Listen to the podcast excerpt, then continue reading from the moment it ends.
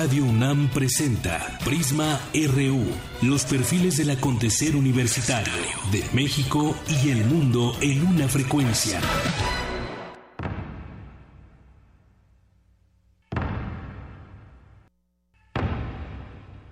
Era del tiempo de mis abuelos.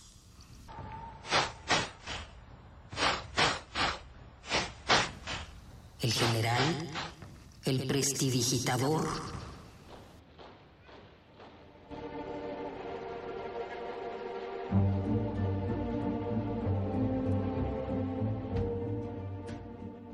Tenía artritis en las manos y le dolían.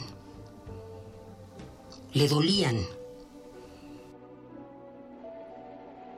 Le dolían como un hijo a una madre las manos.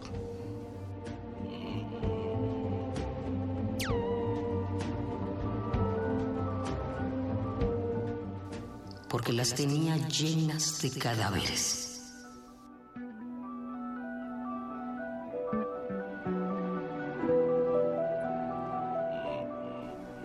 El general, el prestidigitador, y ya no podía hacerlos desaparecer.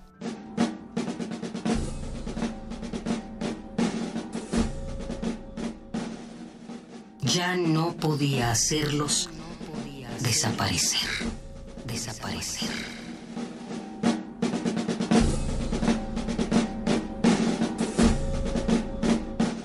El prestidigitador, David González.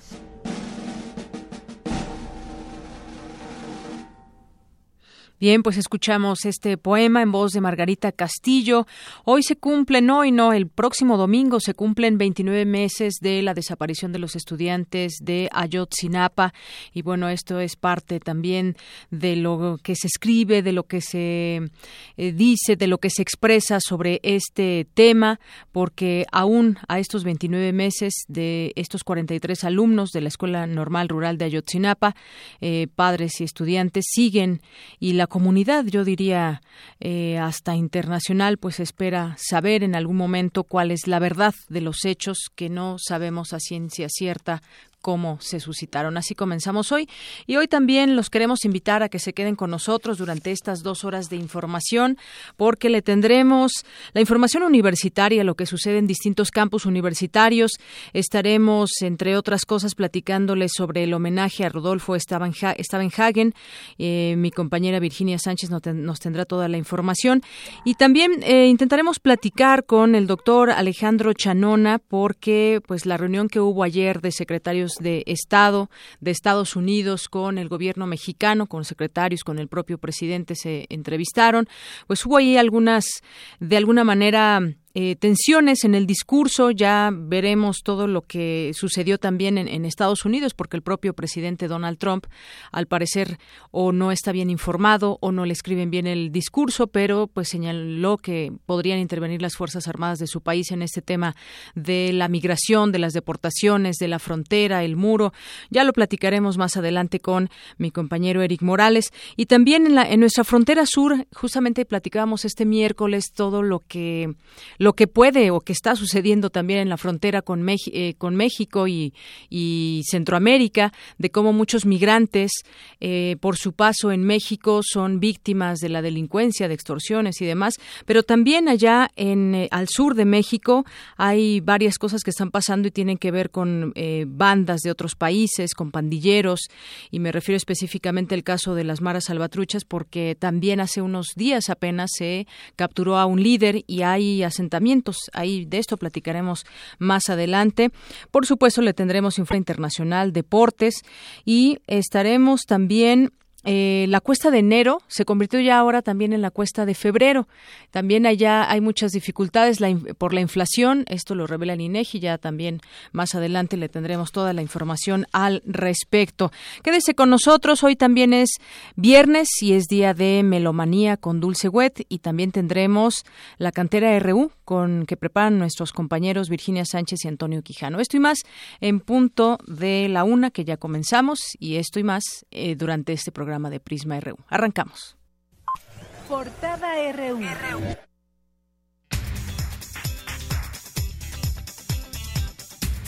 Hoy viernes 24 de febrero, Día de la Bandera, por cierto, en nuestra portada universitaria, bajo el título Inmigración en tiempos de incertidumbre, la UNAM y otras instituciones académicas mexicanas y estadounidenses construyen desde la Unión Americana una red de protección para migrantes que padecen el hostigamiento del gobierno de Donald Trump. El próximo domingo 26 de febrero ocurrirá el segundo eclipse del año y el primero solar. Sin embargo, solo se podrá apreciar en Sudamérica y parte de África, indicó la investigadora del Instituto de Astronomía de la UNAM, Gloria Delgado. Presentan en México la edición al árabe de Las batallas en el desierto. Mi compañera Virginia Sánchez estuvo presente y nos platica un avance de esta información. ¿Qué tal, Yanira? Buenas tardes. Las batallas en el desierto de José Emilio Pacheco es una de las obras más representativas de las letras iberoamericanas y ahora ya contaremos con su versión en árabe. Los detalles de esta información más adelante. Gracias. Y hoy en nuestra portada nacional, el secretario de Gobernación, Miguel Ángel Osorio Chong, dijo que México ya no depende de Estados Unidos como antes lo hacía, por lo que el país no se verá afectado si el gobierno de Donald Trump decide terminar con la iniciativa Mérida. El canciller Luis Videgaray comparecerá ante el Pleno del Senado el próximo martes para explicar el estado de relación México-Estados Unidos. El ministro de la Suprema Corte de Justicia de la Nación, José Ramón Cosío, hizo un llamado a defender los valores democráticos y las libertades ante los cambios de pensamiento a nivel global. El consejero presidente del INE, Lorenzo Córdoba, aseguró que el árbitro electoral enfrentará sin sobresaltos el proceso de renovación de tres de, los once asientos del Consejo General. Y Andrés Manuel López Obrador rechazó debatir con el gobernador de Veracruz, Miguel Ángel Yunes Linares, porque es un corrupto, así lo dijo. Entonces, ahora que le contesto que pues no hubo pruebas, dice, lo reto a un debate el sábado. Pues no, eh, no puedo ir al debate porque en una de esas hasta pierdo mi cartera. Es muy corrupto. Por su parte, Yunes Linares aseguró que López Obrador no quiso debatir porque no quiere dar la cara a los ciudadanos. La iniciativa privada del Estado de Chiapas externó su preocupación por la reaparición de pandillas como la Mara Salvatrucha en la frontera sur de México. La PGR aseguró en Quintana Roo cuatro predios ligados a Roberto Borge Angulo, exgobernador del estado, y a César González Hermosillo, ambos señalados como presuntos prestanombres del exgobernador. La Cámara de Diputados avaló que se imponga de uno a tres años de prisión a la persona que cause un accidente de tránsito por manejar y usar al mismo tiempo un celular. El estado de Nuevo León ocupa no solo el primer lugar nacional en muertes por influenza, sino que además lidera los casos confirmados de dengue. En los últimos 10 años, 40% de las armas que fueron aseguradas por el ejército las utilizó la delincuencia organizada en los estados que tienen frontera con Estados Unidos, reveló la Secretaría de la Defensa Nacional. Esta madrugada fueron localizados dos cuerpos desmembrados en la entrada sur de Chilpancingo, Guerrero, cerca de las instalaciones de la Fiscalía General del Estado. Hoy en nuestra portada de Economía y Finanzas, el peso está en su mejor semana en más de un año. El dólar se vende hasta en 20 pesos con 32 centavos y se compra en su mayor precio de 19,45 pesos en bancos. En los primeros 15 días de febrero, el índice nacional de precios al consumidor registró su mayor aumento para un mismo periodo de febrero desde el año 2001. Mi compañero Abraham Menchaca nos tiene un avance de la información. Abraham. Así es, Deyanira, buenas tardes. Para el maestro Román Moreno Soto, académico de la Facultad de Estudios Superiores Aragón, la tendencia alcista también obedece al efecto acumulado de la depreciación del peso frente al dólar. Más adelante los detalles. México registró un déficit de 3.363 millones de dólares en la cuenta corriente de la balanza de pagos en el cuarto trimestre de 2016, informó este viernes el Banco de México. Eh, JP Morgan redujo su estimado de crecimiento económico de México para 2017 a 1.3% desde el 1.8% que pronosticaba un mes atrás y para el 2018 lo recortó a 2.2 desde 2.4%. Hoy en nuestra información internacional, el gobierno de Estados Unidos indemnizará con un millón de dólares a los hijos del inmigrante Anastasio Hernández, quien murió tras recibir golpes y descargas eléctricas por parte de agentes fronterizos en California.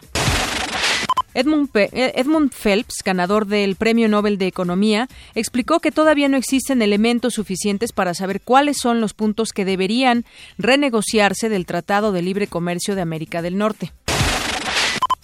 Y el veneno utilizado para matar al exiliado medio hermano del líder norcoreano en un aeropuerto en Malasia la semana pasada fue neurotoxina VX, un arma química prohibida que es mortífera incluso en cantidades ínfimas. Más información internacional nos tiene un avance Eric Morales. Eric, buenas tardes. ¿Qué tal, Deyanira? Buenas tardes. Hoy hablaremos sobre los discursos contradictorios de, Donald Trump, presidente de Estados Unidos, y sus miembros de, de, su gabinete que visitaron ayer México. Además, Pedro Pablo Kuczynski, presidente de Perú, visita hoy la Casa Blanca y se convierte en el primer mandatario latinoamericano en visitar a Donald Trump desde que llegó al poder. Gracias, Eric. Más adelante lo comentamos. Y un avance de la información cultural con Tamara Quiroz. Tamara, buenas tardes. Muy buenas tardes, Deyanira y estimado auditorio. El Museo Universitario del Chopo presenta el proyecto escénico Este Cuerpo Mío. En un momento les tendré la información. Gracias. Néstor Leandro en los deportes. Buenas tardes. Hola, Deyanira, ¿cómo estás? Pues en el zarpazo, fíjate que eh, varias notitas interesantes que traemos. Los Pumas EU y el equipo de judo de la UNAM entrenaron ayer juntos, ¿no? Algo bastante emotivo. Además, los Pumas ya están listos para ir a visitar el Querétaro y empezar a reponerse en el torneo local. Y pues también empiezan a calentar motores para el partido de regreso en CEU el próximo miércoles a las 9 de la noche para recibir a los Tigres, ¿no? Hay una deuda con los Tigres que tenemos los Y tú ya bien puesta la camioneta, camiseta todos los Pumas tenemos que estar ahí, ¿no? Es, eh, hay que, eh, tenemos que eh, compensar esa, ese, esa deuda que los Tigres nos, tienen con nosotros. Muy bien, pues muchas gracias, este Néstor, al rato lo comentamos. Campus RU.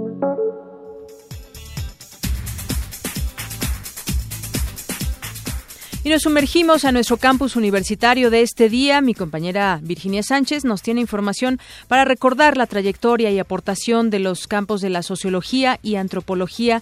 La Facultad de Ciencias Políticas y Sociales realizó un homenaje póstumo a Rodolfo Stavenhagen. Cuéntanos, Vicky, buenas tardes.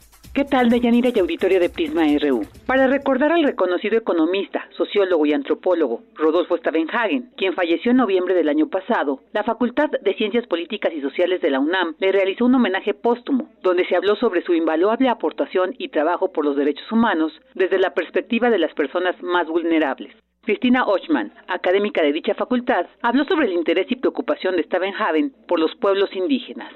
Desde muy joven, Rodolfo Stavenhagen se preocupó por explicar por qué las poblaciones indígenas en México y otros países de América Latina y África vivían en condiciones de miseria y marginación.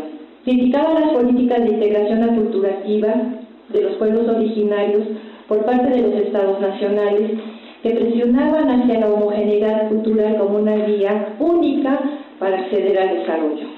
Por su parte, Héctor Díaz Polanco, investigador del Centro de Investigaciones y Estudios Superiores en Antropología Social, calificó a Stavenhagen como un escritor original que renovó el pensamiento, replanteando los enfoques sociológicos y antropológicos, y destacó tres características sobresalientes del homenajeado. La primera es que fue un gran innovador teórico. Como intelectual en el campo académico fue un gran innovador. En segundo lugar, un gran fundador de instituciones y organizador académico incluyendo seminarios, eh, proyectos de investigación, etc. Pero también fue muy destacado como ciudadano. Y en tercer lugar, un notable por lo que hace a su calidad de hombre o de persona, enfocado desde el ángulo del talante ético. En el homenaje también participaron Leonel Durán Solís, Fernando Castañeda Sabido, Natividad Gutiérrez Chong y Claudia Bodek Stavenhagen, quien moderó la mesa. También se montó una exposición fotográfica que de manera sintética permitió apreciar gráficamente el trabajo del reconocido antropólogo don Rodolfo Stavenhagen. Hasta aquí la información. Muy buenas tardes. Gracias, Vicky. Muy buenas tardes por esta información y este homenaje a Rodolfo Stavenhagen. Eh, se recordó ahí su trayectoria y todas las aportaciones que hizo en los distintos campos, como el caso de la sociología, la antropología. Y bueno, pues eh, ahí en la Facultad de Ciencias Políticas y Sociales se realizó este homenaje eh, póstumo de una persona que estuvo también muy, muy interesada a lo largo de su trayectoria en el tema de en el tema indígena Y bueno, pues en un momento más vamos a continuar. Ya está listo nuestro compañero Jorge Díaz.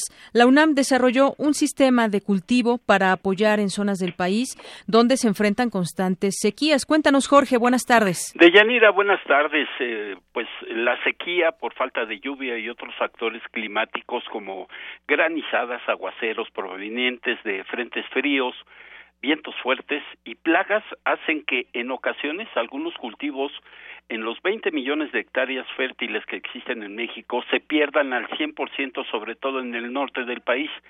El maestro Eugenio Cedillo Portugal, responsable del Centro de Prácticas Agropecuarias de la FES Aragón, dijo a Radio UNAM que la mayoría de los plantíos en México son de temporal y están expuestos a factores externos que afectan parcelas donde apenas se ubicaron las semillas y en otras donde se registran los cultivos a punto de cosechar. Escuchemos. De los 20 millones de hectáreas que cultivamos en promedio en México, varía, ¿no? Dependiendo de los años. 13.7 millones de hectáreas son de cultivo de temporal y únicamente tenemos 6.3 millones de hectáreas en promedio bajo riego. De tal manera que, pues, la mayoría de la producción, pues, depende de, la lluvia, ¿no? Inicialmente, pues, dependiendo de la época en la cual se presenta la sequía, puede retrasar el ciclo de siembra o, en su caso, puede haber pérdidas de forma directa, ¿no? porque si los cultivos se encuentran en franco crecimiento, pues estos no tienen agua suficiente, pues no demuestran su potencial de rendimiento, eh, disminuyen su producción y en algunos casos puede haber pérdidas de forma total, ¿no? Podemos hablar de pérdidas del 100%, de que no se cosecha absolutamente nada, ¿no? Según cifras del INEGI, el norte del país es el más afectado pero esta zona no es la única. Por ejemplo, el istmo de Tehuantepec registra código rojo decretado por la Comisión Nacional del Agua en 27 de los 42 municipios donde viven 400 mil personas por una sequía que lleva ya casi 50 años. Eh, solamente en los últimos tres años no ha caído una gota de agua en esta parte del país.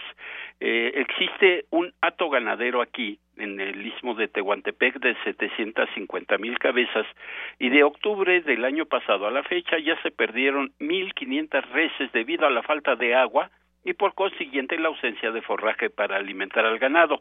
Esta, eh, como te lo decía Deyanira, es la sequía más importante desde 1970, ya que en los últimos tres años la, la sequía ha sido constante y que provoca que las presas estén vacías, incluso para los cultivos de riego o aspersión. Sin embargo, la sequía no es el único factor de riesgo. Según explica el especialista de la UNAM, las granizadas, los fuertes vientos, las plagas y otros factores climáticos hacen necesario revertir la estadística de hectáreas de riego y temporal.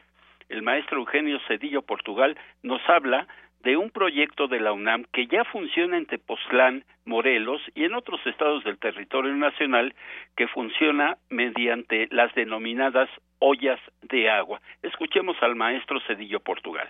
Que hay unas técnicas que se le llama ollas de agua, ¿no? En el cual se hacen cavidades eh, cerca de las parcelas, se les pone una geomembrana plástica y se capta el agua de lluvia y en las épocas, digamos, de estiaje, en las épocas en las cuales no tenemos la oportunidad de tener la lluvia, pues darle un riego de auxilio, ¿no? Eh, la UNAM desarrolla este tipo de estructuras a manera de, estructuras como de eh, un invernadero donde se protege de todos estos factores climáticos a los cultivos y bueno pues es una aportación más de la universidad al campo mexicano. El reporte que yo tengo de Yanira. Muchas gracias Jorge por esa información. hasta luego. A ti, hasta gracias. Queremos conocer tu opinión. Síguenos en Twitter como arroba PrismaRU.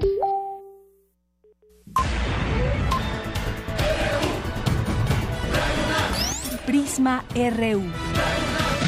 Con Deyanira Morán. Regresamos y ya está en la línea telefónica el doctor Alejandro Chanona. Él es internacionalista, académico de la Facultad de Ciencias Políticas y Sociales de la UNAM. ¿Qué tal, doctor? Bienvenido, buenas tardes. Hola, Deyanira, te, te, saludo desde Baltimore, Maryland. Vine a la Convención Americana de Estudios Internacionales.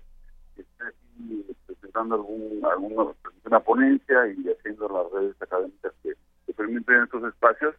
Y con mucho gusto de platicar contigo, Deyanira, con todo ustedes. Muy bien, muchísimas gracias. Y bueno, ahora que está usted allá, seguramente pues nos puede dar también sus impresiones de lo que de lo que sucede entre México y Estados Unidos. De pronto ayer veíamos esta esta visita de los secretarios de, Estado de Estados Unidos a México y después pues este mensaje que se da a eh, los medios de comunicación, en general a los mexicanos para conocer qué fue lo que se trató en ese tema, eh, cuestiones de deportación, de migración, de seguridad nacional y de pronto pues estas eh, contradicciones entre el discurso de Donald Trump y lo que vinieron a decir también aquí sus sus propios secretarios, el tratar de entender en qué términos se da y sobre todo pues también lo que dice México al respecto. ¿Cómo vio usted esta visita? Ayer preguntábamos al auditorio justamente si con este tipo de reuniones se podían llegar a acuerdos que beneficien, sobre todo pensando en nuestro país que ha sido el que ha sido de alguna manera atacado a través de discursos y ahora pues ya en los hechos vemos que comienza toda esta eh, deportación de migrantes hacia nuestro país. ¿Cómo ve, doctor?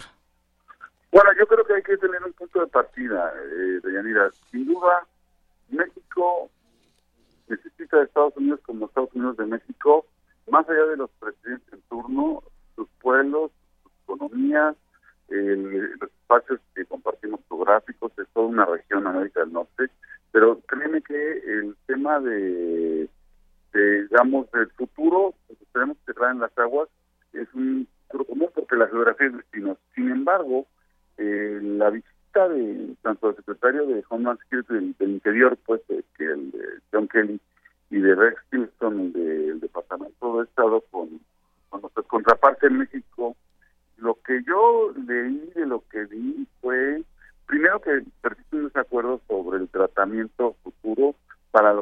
llaman una frontera segura. Eh, en esa lógica, para ellos el tema de la inmigración va a ser un tema de seguridad nacional porque lo ven como un vehículo o una potencial entrada de terroristas al territorio de ellos. Segundo, que vamos a seguir explicando poco a poco a la auditoría es que eh, Trump, más allá de su estilo personal, y de los tweets que tuve sistemáticamente y de que dice cosas erráticas, por lo que corregir, eh, después también un periodo malo de la economía de Estados Unidos donde hay gente con desempleo que le hizo caso, que hubo eco, sobre todo el adulto de edad madura, con poca educación, que había el perfil, ¿no? De quien el perfil es quien lo recibe, lo, tomó. Entonces, en esa lógica lo que te quiero transmitir es que eh, me parece que el ciclo de cerrazón de la economía americana y del discurso nacionalista de Trump responde a esa lógica de un ciclo, pero como él es muy evidente y busca en su discurso a quién echarle la culpa, obviamente se avienta estos discursos de que va a militarizar, va a matar tropas, eh, que los bad hombres, los, los good hombres, eh, como que genera una experiencia que genera esta también paranoia y vamos a ver que es cierto que tiene la capacidad para llevar a cabo las deportaciones efectivas que niega, por ejemplo, el propio secretario del Interior y lo del Plecam, vamos a ver los tiempos que toma si es que se quiere salir, porque tiene que ver también con Canadá. Entonces, como que vamos a tener que ver los resultados muy pronto para, para ver cómo nos preparamos.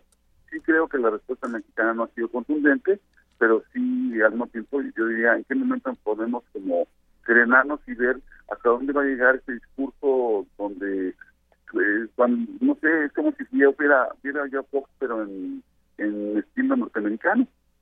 Así es. Y, bueno, hay que recordarlo y también mucho se ha puesto el dedo en el renglón ahora. Comparar un poco en cifras lo que sucedió en su momento con Barack Obama. Se habla de que no hay una diferencia muy grande entre el número de deportaciones. Quizás aquí lo que esté cambiando es ese discurso agresivo y también quizás las formas en cómo se están dando estas, eh, eh, estas acciones y quizás es como, como le afecta también a México, pero sobre todo otras cosas como el caso del muro, ¿no? Que ya comienzan ahí a, hacerse planes ya mucho más serios de cómo, cómo se pretende construir esta barda para dividir a uno y otro país. Y también, pues, eso hay que estar muy pendiente en esas acciones, que es lo que nos da pauta para que México pueda reaccionar no solamente en su discurso, sino ya como, como postura muy, muy firme que hasta el momento, como usted decía, pues no se ha visto. Yo, yo tengo ahí un tema que quiero compartir con el auditor universitario y con el auditor en general tuyo, Mira, a ver, Estoy de acuerdo, nosotros tenemos que tener una posición firme en defensa de los derechos humanos de nuestros nacionales y de un universo de alrededor de 11 millones de indocumentados que están viviendo del lado de Estados Unidos. Pero la pregunta es, a ver, yo la dejo para mis futuros análisis, no ahorita. Es, ¿por qué el 10% de la población de México vive en Estados Unidos? Si no está- partamos de que el último resultado de INEGI, o la última contabilidad del censo, marca entre 18 y 20, mil- 120, 118 y 120 millones de habitantes. El 10% los hemos logrado motivar que se vayan del otro lado. ¿Qué significa eso? Bueno, que, que también vamos a defenderlos, vamos a defender la dignidad nacional, nos ha insultado, pero la pregunta es, ¿por qué hacen? ¿Qué hacen 12 millones de mexicanas y mexicanos de qué lado? Bueno, pues huyendo de, o de la violencia, de la falta de oportunidades, de la falta de empleo. Entonces, yo creo que en un futuro, no, si lográramos resolver ese problema que subyace detrás de esto, pues no tendríamos que preocuparnos. Si quiere cerrar la, la, la frontera, pues que la cierre, pero pero de pronto nos confrontamos. Entonces, sin desviar la plática, te quiero decir una cosa. Yo sí, creo que debe haber una posición más activa, más contundente del gobierno de México frente a esta, esta complejidad. Entonces, este, si el gobierno es eh, cree que con buenas formas, cortesías va a sacar algo, no. Que haber contundencia en el discurso y aquí en la defensa de la soberanía nacional, porque no se trata también que se estén los insultos de un que eh, de. Sí, doctor, en ese sentido es como eh, tal vez el momento en que México debe centrarse eh, de manera interna en resolver estos problemas y decir, bueno, pues ellos tendrán sus políticas. Nosotros tenemos también a un país con su soberanía, su democracia y tendremos que ofrecer a quienes están regresando o a quienes tienen la intención de irse a los Estados Unidos pese a todo lo que está sucediendo. Es buen momento entonces para para que México replantee lo que está pasando del lado de su propia frontera, en todo caso, en su territorio. Pues tiene que ser un momento de reflexión seria, porque si no tuviéramos el temor de las deportaciones, no estaríamos tan tensos, porque suponiendo sin conceder bienvenidas todos y todos, no quieren regresar, porque no, van a tener empleo. Estamos en un país, eh, me refiero a, de aquel lado, aunque yo estoy hoy en Baltimore, en un país donde no necesariamente el regresarlos que tengamos ya un plan para insertarlos al mercado laboral, a los espacios educativos. Celebro profundamente la decisión del rector y de la UNAM de reconocer los estudios de, de quienes pudieran ser deportados, incluyendo Dreamers o no Dreamers, para efectos de, de que sigan su proyecto educativo, porque la educación es un instrumento fundamental de movilidad social y de, y de formación. Entonces, desde ese punto final, yo, yo quisiera preguntarme qué va a pasar si viene efectivamente una deportación masiva, cómo lo vamos a resolver. En el día de mientras, yo sí creo que debe haber una negociación, un paquete.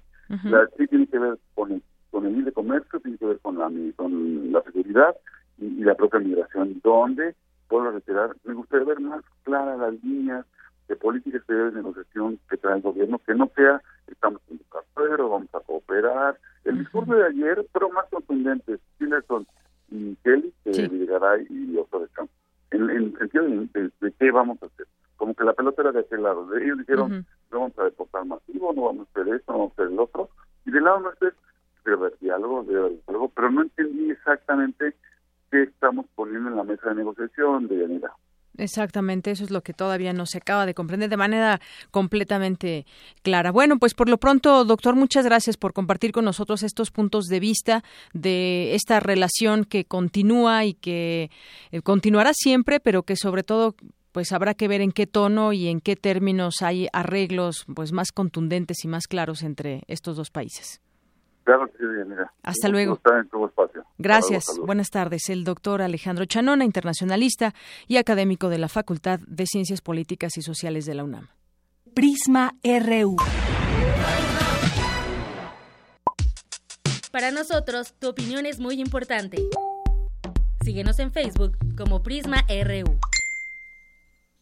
Bien, continuamos, continuamos y yo quiero darle la bienvenida a este espacio al doctor Martín Íñiguez Ramos, él es académico de la Facultad de Ciencias Políticas y Sociales de la UNAM. También, doctor, ¿cómo está? Buenas tardes. Hola, buenas tardes, Deyanira.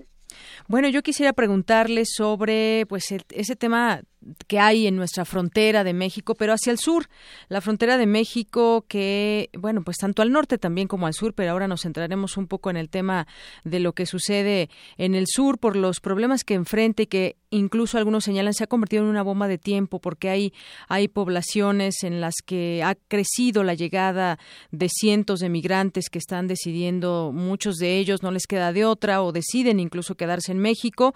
El arribo de decenas de deportados también de la Unión Americana todas estas estas cuestiones y ahora la iniciativa privada en Chiapas dice que se está haciendo grande este problema y entre ellos eh, ubican al grupo de la Mara Salvatrucha. ¿Cómo ve usted este tema de lo que pasa en nuestra frontera? Mire, el tema de la Mara Salvatrucha desde la década de los noventas, particularmente el año 2004 en adelante, es un tema recurrente en Chiapas particularmente y en Tabasco particularmente en Tenosique, que son las fronteras, y el caso de Tapachula, que es allá en Chiapas. Entonces, esto no es un tema nuevo, lo que sí es que depende del factor mediático cuando de repente se voltea a ver otra vez hacia la frontera sur, que es lo que nos está pasando hoy en día, precisamente con la nueva administración de Estados Unidos, encabezado por Donald Trump. Entonces es un tema que siempre ha estado ahí, pero que nunca se ha solucionado porque es un tema bastante complejo, pero al mismo tiempo el gobierno local, estatal y federal no le ha tomado la importancia que se merece. No le ha tomado esa importancia y bueno, hace unos unos días se habla de que incluso hubo una detención o cayó un presunto jefe de Mara Salvatrucha eh, del barrio 13 que fue detenido por policías estatales en un operativo y bueno, en este sentido también pues están expresándose en el aspecto de, de la seguridad, que por una parte está ese tema que han estado asaltando diversos comercios, es una queja que da la iniciativa privada allá en Chiapas, pero por otra esto que usted el tema no es nuevo. El tema, pues, eh, de alguna manera es difícil, dado estas poblaciones que van y vienen, que no están eh, eh, pues ya asentadas de manera definitiva, pero que generan una cierto, un cierto problema. ¿Qué podría, en este caso, México, cómo debería de mirar a estos grupos y sobre todo, pues tratando de dar una solución y que es compleja por la, em, pues las personas muchas veces que vienen huyendo de su país y que pues aquí no precisamente buscan una nueva oportunidad, sino que pues muchos de ellos están asentados como, como pandilleros. Sí, mire, el tema de todo esto es que en realidad todos los migrantes centroamericanos que cruzan, hay una minoría que no representa ni el 1%, mucho menos del 1% de estos centroamericanos, que están dentro de esos grupos pandilleriles, ¿no? Uno de ellos es la Mara Salvatrucha 13 y el otro es Barrio 18. Ambos tienen una estructura que no nos da tiempo de explicarlo en, el programa de radio, pues en otra ocasión, pero que de una manera u otra han estado presentes, pero dejaron de ser centroamericanos para ya convertirse en mexicanos, es decir, el grueso de los que están en estas pandillas ya no son centroamericanos, sino que son ya nativos de nuestro país. Entonces se lo vuelve un poco más complejo y particularmente el lugar donde operan, en el caso de Chiapas, va desde Ciudad Hidalgo hasta Arriaga. Y en estos más de 300 kilómetros que se quedó sin tren el, esta, esta línea ferroviaria que iba en este lapso, más bien en este, en este recorrido, que son más de 340 kilómetros, eso se vuelve extraordinariamente peligroso para los no solamente centroamericanos, sino de otras nacionalidades que están llegando por nuestro país y que en ese inter son asaltados por la Mara Salvatrucha, son perseguidos por el Instituto Nacional de Migración, son asaltados por las policías locales, digo asaltados literalmente, son asaltados y muchas veces secuestrados por el crimen organizado, las mujeres son víctimas de trata, entonces esta frontera se ha convertido en un infierno. Y es el gran problema que tenemos después de que apareció el programa Frontera Sur, la criminalización que se les da a estos grupos, eh, es que para protegerlos, lo que están haciendo es que cada vez intenten cruzar por lugares cada vez más peligrosos y entre ellos es donde opera la Mara Salvatrucha. Entonces esto es lo grave de esta historia, que el mismo gobierno federal ha provocado que la Mara Salvatrucha vea, particularmente la Mara, aquí en, en, la frontera sur, el, el poder asaltar a los mismos centroamericanos y de otras nacionalidades que están cruzando por los lugares más difíciles y donde no se puede detectar lo que ellos están haciendo.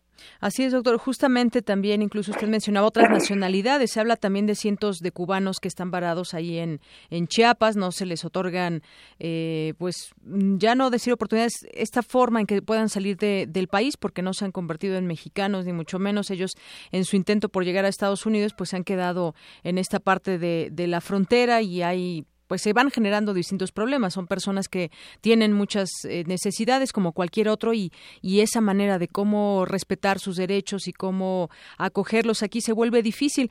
Y bueno, a esto se agregan también eh, los efectos que causa un pacto antimaras en algún momento que se firmó el año pasado, me parece, por El Salvador, Honduras, Guatemala, que está orillando, se habla a decenas de jóvenes que conformaban estas pandillas a internarse en México. ¿Hay alguna manera en que quizás, eh, a manera de de, gobiernos puedan entablar pláticas con respecto a este tema o se antoja también difícil hacer un como un pacto de entendimiento, no sé cómo cómo se le podría llamar. Mire, el problema es que ya ha habido esto, se llaman memorandos de alto nivel que han creado algunos tipos de comisiones y algún tipo de programa, pero lo único que han generado es mayor violencia. De este el programa Escoba, que imagínate se le llamó en Honduras Escoba, para barrer la basura, lo que hacen estas pandillas, lo único que hacen son como las cucarachas, ¿no? Le pones un poco de flip y se mueven del lugar, pero no acabas de generar, de generar el ataque porque no vas solamente poner flip. Hay que hacer una limpieza profunda. Y la limpieza profunda comienza por, uno, inversión de los estados en temas de educación, de salud, de cultura, de deporte. En lugar de estar gastando en policías, en lugar de estar interviniendo con militares, en lugar de estar interviniendo con los este, policías migratorios, lo que se tiene que reestructurar es la desigualdad social que existe en nuestros países, tanto de Centroamérica como México. Entonces es un cuento de nunca acabar, porque toda política que va por la vía persecutoria, por la vía de la violencia, simplemente el resultado es el mismo. Entonces, en este caso, el resultado va a ser lo mismo. Aplican esas políticas antimaras, salen un rato del país o se internan en lugares donde no son capturados y al tiempo otra vez vuelven a operarte con mayor virulencia. Entonces esto no termina con esto, por eso te comentaba desde el principio del programa que eso es muy complejo y que es un problema de Estado, es un problema de políticas públicas, es un problema de gasto social. Entonces, mientras los estados centroamericanos y mexicanos no puedan entender esta lógica, que la violencia no se combate con violencia, sino con inteligencia, viendo las causas estructurales por las cuales gente participa en estas pandillas y muchas de estas no tienen ninguna alternativa, ¿eh? Es la única forma de sobrevivir en las calles.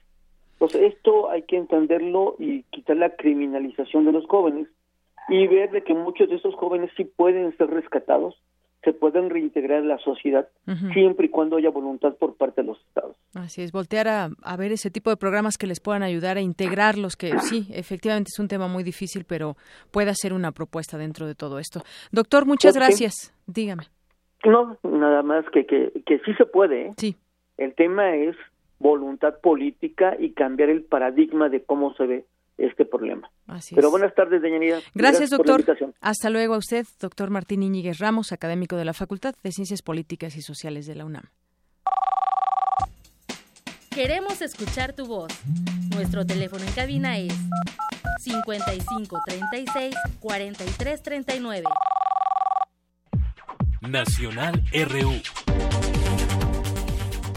Bien, y en otros temas nacionales, hoy en este festejo a la bandera nacional en su día, la bandera monumental de Campo Marte, lució rasgada. Al momento de izarla, eh, esta enorme tela se atoró en una estructura metálica y bueno, pues lució durante el evento una bandera rasgada, digo, como dato, dato curioso. No se pudo hacer nada, intentaron hacerlo por ahí algunas personas que estaban en, este, eh, en esta acción de izar la bandera, pero no se pudo hacer nada y así se llevó a cabo. Ya hay fotografías y hay un video que que, en donde se puede apreciar desafortunadamente esta situación que no pudo en su día la bandera lucir lucir grande como siempre y lució rasgada. Bueno, en otra información también eh, les quiero comentar esto que están proponiendo, que darán cárcel a las personas por manejar en estado de ebriedad o texteando usando el teléfono celular. La Cámara de Diputados aprobó ayer cárcel hasta por tres años y 300 días de multa a los conductores que provocan accidentes en estado de ebriedad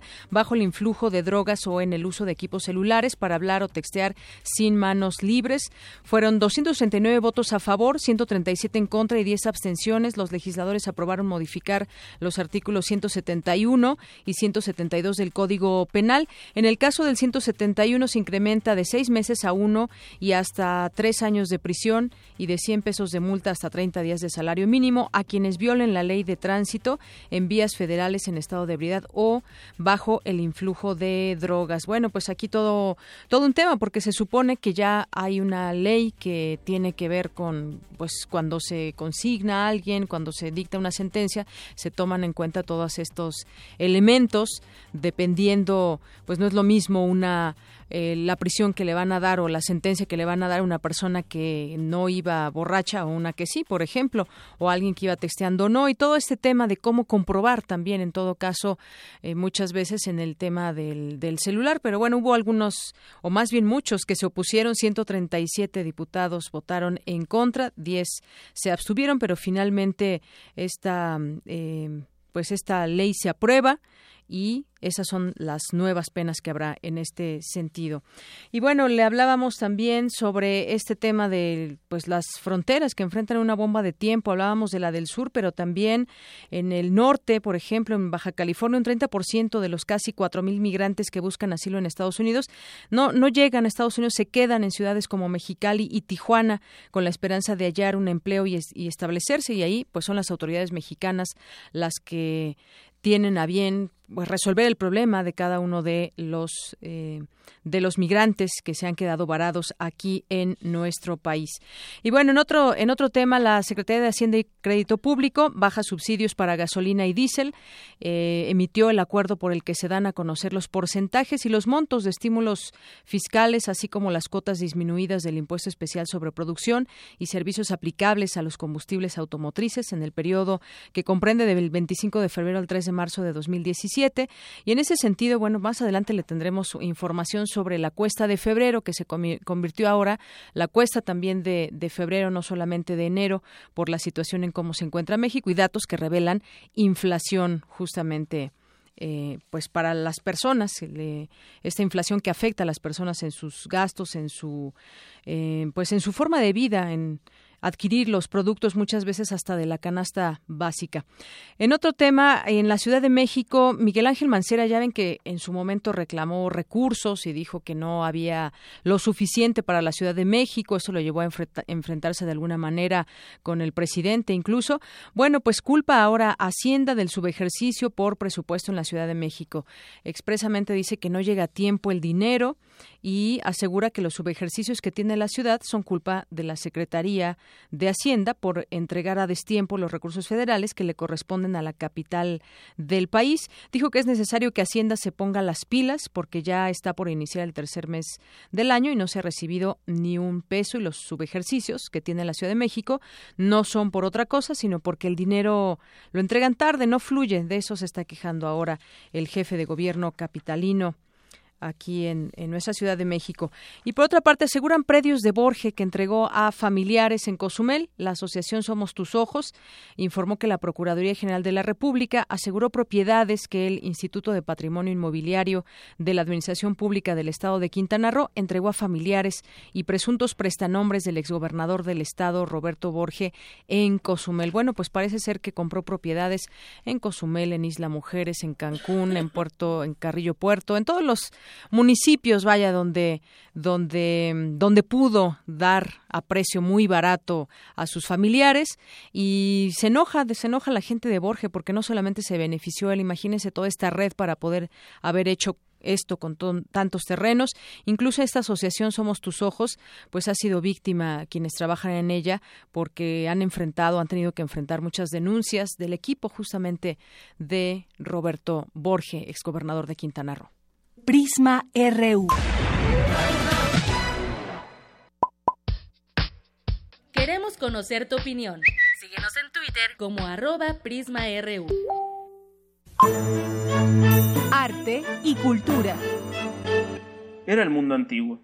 Los mayores se quejaban de la inflación, los cambios, el tránsito, la inmoralidad, el ruido, la delincuencia, el exceso de gente, la mendicidad, los extranjeros, la corrupción, el enriquecimiento sin límite de unos cuantos y la miseria de casi todos. Decían los periódicos, el mundo atraviesa por un momento angustioso. El espectro de la guerra final se proyecta en el horizonte. El símbolo sombrío de nuestro tiempo es el hongo atómico. Sin embargo, había esperanza. Nuestros libros de texto afirmaban, visto en el mapa, México tiene forma de cornucopia o cuerno de la abundancia. Para el impensable año 2000 se auguraba, sin especificar cómo íbamos a lograrlo, un porvenir de plenitud y bienestar universales. Ciudades limpias, sin injusticias, sin pobres, sin violencia, sin congestiones, sin basura. Para cada familia una casa ultramoderna y aerodinámica. Palabras de la época. A nadie le faltaría nada. Las máquinas harían todo el trabajo calles repletas de árboles y fuentes, cruzadas por vehículos sin humo ni estruendo, ni posibilidad de colisiones. El paraíso en la tierra. La utopía al fin conquistada. Muy utópico lo que suena de Yanira. Así es, cuéntanos, ¿qué estábamos escuchando, Tamara? Deyanira, auditorio, muy buenas tardes. Eh, escuchamos un fragmento de Las batallas en el desierto en voz de su autor, José Emilio Pacheco, una novela publicada en 1981 que retrata el contexto político, cultural y social, digámoslo así también la hipocresía y la corrupción de los años 40 en México solo de los años 40, ambientada entre las secuelas del nazismo, la guerra en Europa y una historia de amor. Carlos y Mariana. Eh, bien, el miércoles pasado hubo una presentación, bueno, presentaron las batallas en el desierto en árabe y Virginia Sánchez nos tiene la información. Adelante, Virginia. Hola Tamara, ¿qué tal? Muy buenas tardes a ti y al auditorio de Prisma RU. Las batallas en el desierto de José Emilio Pacheco es una de las obras de la literatura mexicana que más se ha traducido a otros idiomas. Ahora viajará hasta el Oriente Medio, ya que Ediciones Era ha publicado la versión en lengua árabe. Se trata de un regalo de México para el pueblo palestino. Así lo señaló Shadi Roana, el joven traductor, quien radica en México desde hace cinco años, y que habló así sobre su experiencia al trabajar con esta obra clásica de las letras iberoamericanas. Yo creo que como traductor he tenido muchos privilegios con esta obra, eh, tanto a nivel de, la traducción misma, misma, la labor misma de la, de la traducción, eh, por ser una obra muy buena, de verdad, por ser un buen libro y porque como traductores no siempre enfrentamos ¿no? buenos libros y buenos textos. Y también por traducir a un autor como José Emilio Pacheco y como esta novela que significa tanto para, para México. La versión en árabe contiene unos hermosos grabados realizados por Adriana Ronquillo, los cuales, asegura, representan la historia gráfica de México. La verdad, para empezar, es que ya cuando ves la obra traducida al árabe, en sí misma es hermosa, ¿no? Porque la, la caligrafía árabe es hermosa ya en sí. Y yo pensaba, quisiera ver una, una imagen, una portada, que con esa caligrafía árabe fuera más hermosa aún, ¿no?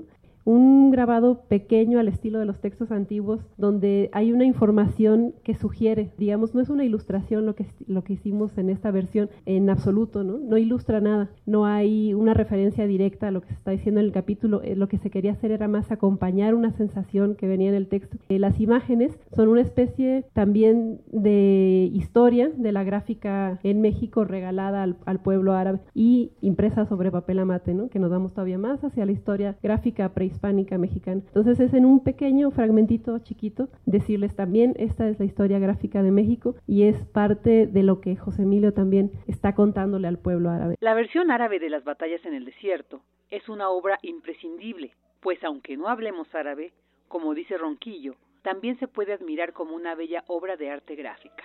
Dos cosas adicionales sobresalieron en la presentación de esta edición. La presencia de Cristina Pacheco, esposa del extinto José Emilio, y el anuncio de una versión de este libro que ha marcado a varias generaciones, su publicación en braille. Hasta aquí la información. Muy buenas tardes. Gracias Virginia de Yanira en braille y ahora en árabe las batallas en el desierto. Así es, seguramente se verá muy bonito en árabe, ya lo, lo, decía eh, Vicky, bella, una bella obra de arte gráfica. En papel amate. En papel amate, además. Y fíjate que esta obra se publicó en 1980 por primera vez, pero en el suplemento de Uno más Uno, ahí salió, porque pues es una novela corta que yo, yo te decía, bueno, tú no habías nacido cuando, cuando salió esa, esta obra, yo ya había nacido y fue una, fue una, lectura que era de cajón en la escuela, yo recuerdo, ¿no? Pero ahora, ya después... Creo que pues, ha desaparecido. Bueno, ha desaparecido en, ese aspecto escolar. Exacto, sí, bueno, no, no, no lo sé exactamente, pero yo recuerdo que era una obra muy, muy escolar, que siempre dejaban leer, pero que además te, te gustaba y te y uno quería tener el libro, no no no la copia, ¿no? No las copias, pues. Y muchas eh, bueno, muchas personas también lo han llevado a otros ámbitos por ejemplo, ya un poco más contemporáneo, la canción de Café Tacuba, ¿no? Sí, sí. También que, que eh, cantan y, cuentan la historia de las batallas en el desierto. Es una buena opción para este fin de semana y también para este fin de semana, y dado que ayer ya se inauguró la Feria Internacional del Libro del Palacio de Minería, en esta trigésima octava edición Querétaro es el, invitado y el gobernador del estado, Francisco Domínguez, informó que habrá 150 actividades en las que participarán 280 integrantes de la comunidad artística queretana, el Archivo Histórico del Estado, el Instituto de Estudios Constitucionales y la Universidad Autónoma de Querétaro, además de 20 editoriales establecidas en la demarcación. Eh, ya andaremos por allá en la feria eh, del Palacio de Minería. Hay murales, hay murales muy bonitos que los vamos a retratar para también eh, ahí estarlos compartiendo en nuestras redes sociales. en, en torno a esto de Yanira, eh, la Fundación Casa del Poeta llevará a cabo una mesa redonda hoy a las 2 de la tarde, ya casi, con la finalidad de conmemorar el vigésimo quinto aniversario del inmueble, sede del Museo Ramón López Velarde y de las bibliotecas Salvador Novo y Efraín Huerta. Además de la mesa redonda 25 años de la Casa del Poeta y el, retorno maléfico de Ramón López Velarde, otra de las actividades que se llevarán a cabo en torno a la poesía eh, son un recital a cargo del actor Gastón Melo. Va a recitar poesía de Ramón Campoamor mañana sábado a las 19 horas y el domingo a las 11 de la mañana se presentará el libro Periódico de Poesía. Esto son unas pequeñas actividades nada más para el fin de semana. También recordamos que no se pierdan la transmisión de Parvadas de Papel con ¿con quién de Yanira el día de hoy? El día de hoy es con, Luis Iglesias, y Arfaxat, Ortiz. A las 4 de la tarde por esta misma frecuencia. Regreso en una hora. Queremos escuchar tu voz. Nuestro teléfono en cabina es 55 36 43 39. Para nosotros, tu opinión es muy importante. Síguenos en Facebook como Prisma RU. Zarpazo RU.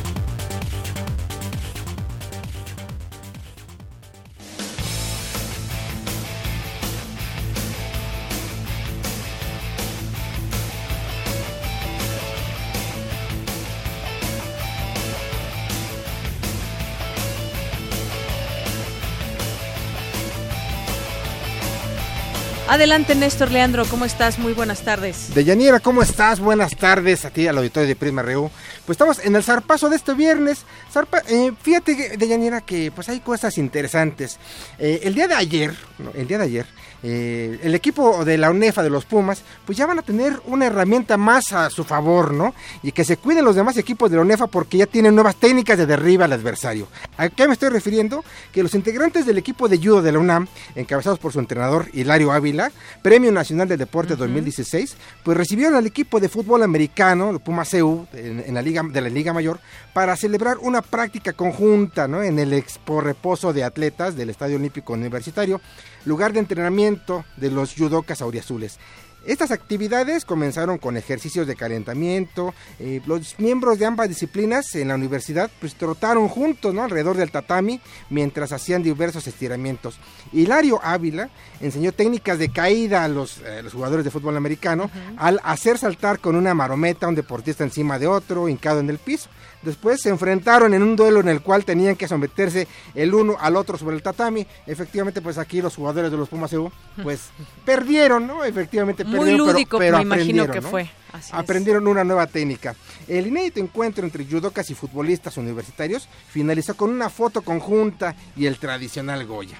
Además, también fíjate que en otra noticia universitaria, pues bailarines auriazules pusieron en alto el nombre de la UNAM a nivel nacional, luego de lograr dos subcampeonatos y dos terceros lugares en el pasado Campeonato Nacional de Baile y Danza Deportiva que se celebró en Ecatepec, en el Estado de México.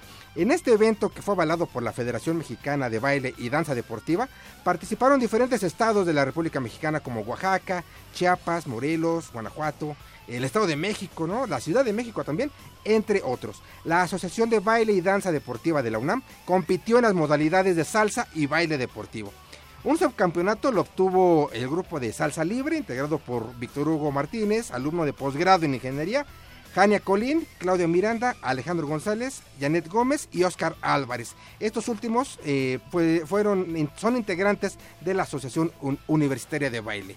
Y también fíjate que se estrenó el alumbrado de la alberca olímpica universitaria de Yandira. Así que, pues si tienes tu tu credencial de, exalumna o, todos los que puedan ir a la alberca, pues pueden gozar ya de este eh, alumbrado eh, ¿no? que se hace en la alberca. Está muy bonito, si pueden darse una vuelta, pues si van a muy temprano o muy tarde, también pueden este, disfrutar del alumbrado un poquito más ¿no? en la alberca olímpica. Exactamente, del alumbrado y pues de la alberca en sí. También, ¿no? pues saca tu credencial y vete a nadar. Ahorita que ya es fin de semana, viene el calorcito, se antoja. Estaría muy bien, esto Oye, fíjate que también, fíjate que... Eh, Em, todo está listo para recibir el próximo miércoles a las 9 de la noche en el Estadio Olímpico Universitario a los Tigres de la Universidad Autónoma de Nuevo León. En el partido de vuelta quedará el pase a semifinales rumbo al Mundial de Clubes.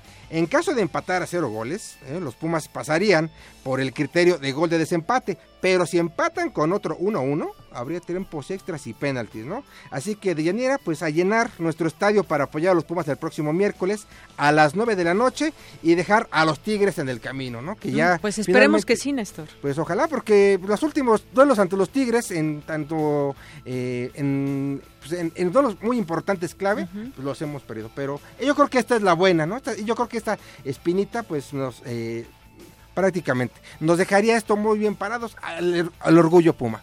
Y por este motivo, de Yanira, fíjate que pues vamos a regalar dos pases dobles, ¿no? Vamos a hacer dos pases dobles para este gran partido de vuelta en Seúl el próximo miércoles eh, a las 9 de la noche. Que nos digan, que nos digan el año de debut, ¿no? El año de debut, ¿qué te parece del Tuca Ferretti? ¿no? Bueno, pues tú dirás. como técnico universitario, ¿no? Eh, como los Pumas. Y dos títulos, ¿no? ¿Qué título ganó como entrenador y otro título que haya ganado, ¿no? Como, como eh, jugador de los Pumas, ¿te parece? Muy bien. Y pues que lo hagan vía telefónica, ¿no? Vía telefónica, sí, ahí está el teléfono. Ya que lo hagan al 55 36 43 39. 55 36 43 39 y solamente pues un campeonato el, el año de que el año que inició el Tuca Ferretti como, como director técnico de los Pumas cuando fue su entrenador y otro cuando haya eh, el otro que haya ganado con los Pumas. Muy bien, pues muchas gracias. Nos gracias a ti, nos escuchamos en una hora. Claro que sí, Néstor. Prisma RU.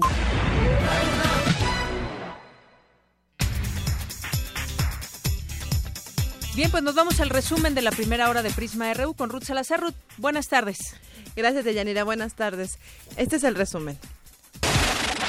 En entrevista para Prisma RU, el doctor Alejandro Chanona, internacionalista y académico de la Facultad de Ciencias Políticas y Sociales de la UNAM, analizó la visita de los secretarios de Estado y de Seguridad de Estados Unidos a México.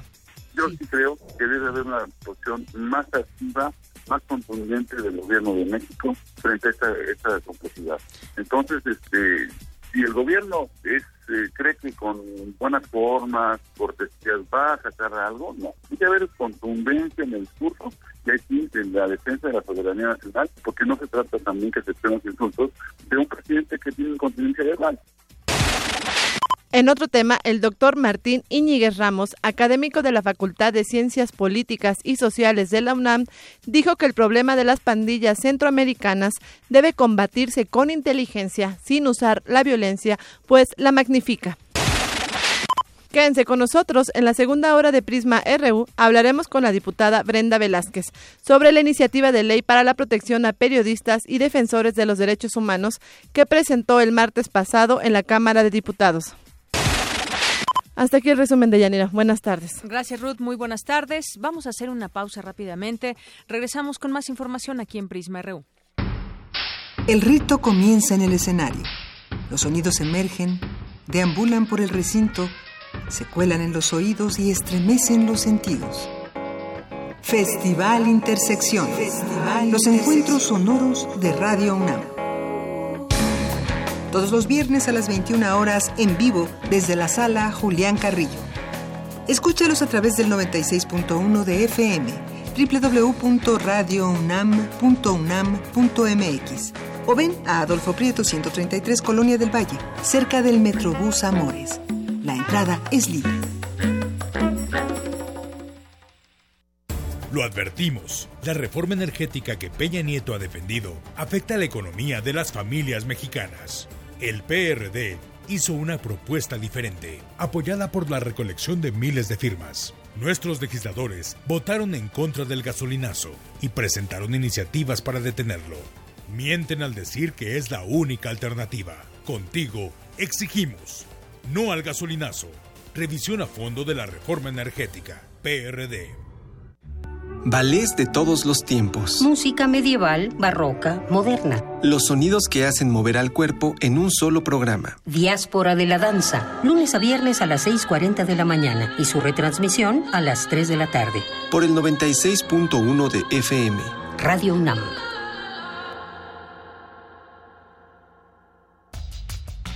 El Museo Nacional de Antropología abre sus puertas a la exposición Caminos de Luz, Universos Huicholes, que muestra la compleja cosmovisión del pueblo Virraritari, conocido como Huichol, que habita en el occidente de México, en los estados de Jalisco, Nayarit, Durango y Zacatecas. En la exhibición se identifican nueve símbolos, trece deidades y diez episodios míticos fundacionales de esta etnia. El Museo Nacional de Antropología se ubica en Avenida Paseo de la Reforma y Calzada Gandhi, en el bosque de Chapultepec.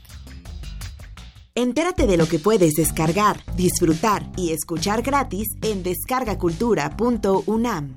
Novedades. Te invitamos a escuchar los poemas de Rubén Darío, leídos por el escritor José Ramón Enríquez. Mar armonioso, mar maravilloso, tu salada fragancia, tus colores y músicas sonoras me dan la sensación divina de mi infancia.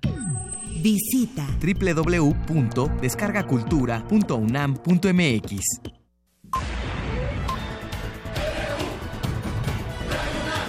Prisma RU. Con Deyanira Morán. Queremos conocer tu opinión. Síguenos en Twitter como arroba PrismaRU. Bien, continuamos y queremos agradecer a todas las personas que hacen contacto con nosotros vía Twitter, vía Facebook o también a través del teléfono. Muchas gracias por comunicarse. Mandamos muchos saludos a, como siempre, a Magdalena González que nos sintoniza, Radar de X, a Miguel Ángel Ferrari, a Carlos que nos escribe, José Luis Sánchez también, que... Eh, nos dice por aquí, la entrega de los Óscares es el distractor perfecto el fin de semana para hacer menos amarga. Eh, muchas gracias por su por su comentario, por tu comentario, José Luis. Ya no, no lo alcanzo a ver todo, es un poco más largo, pero gracias por el comentario. Y también eh, Saludos, le mandamos a Rubén Pimentel, que nos escribe también, y también a Ike Tecuani, que incluso nos manda por aquí un GIF. Muchas gracias, dice con pluma, dice doble, es lo que nos dice eh, Ike Tecuani. Muchas gracias a las personas que se comunican con nosotros. Anote nuestro teléfono, se le puede ofrecer, es el 5536-4339. Se le puede ofrecer para darnos a conocer alguna opinión que quiera compartir con nosotros a través del Facebook, que es Prisma RU, y el Twitter, arroba Prisma RU. Para nosotros, tu opinión es muy importante. Síguenos en Facebook como Prisma RU.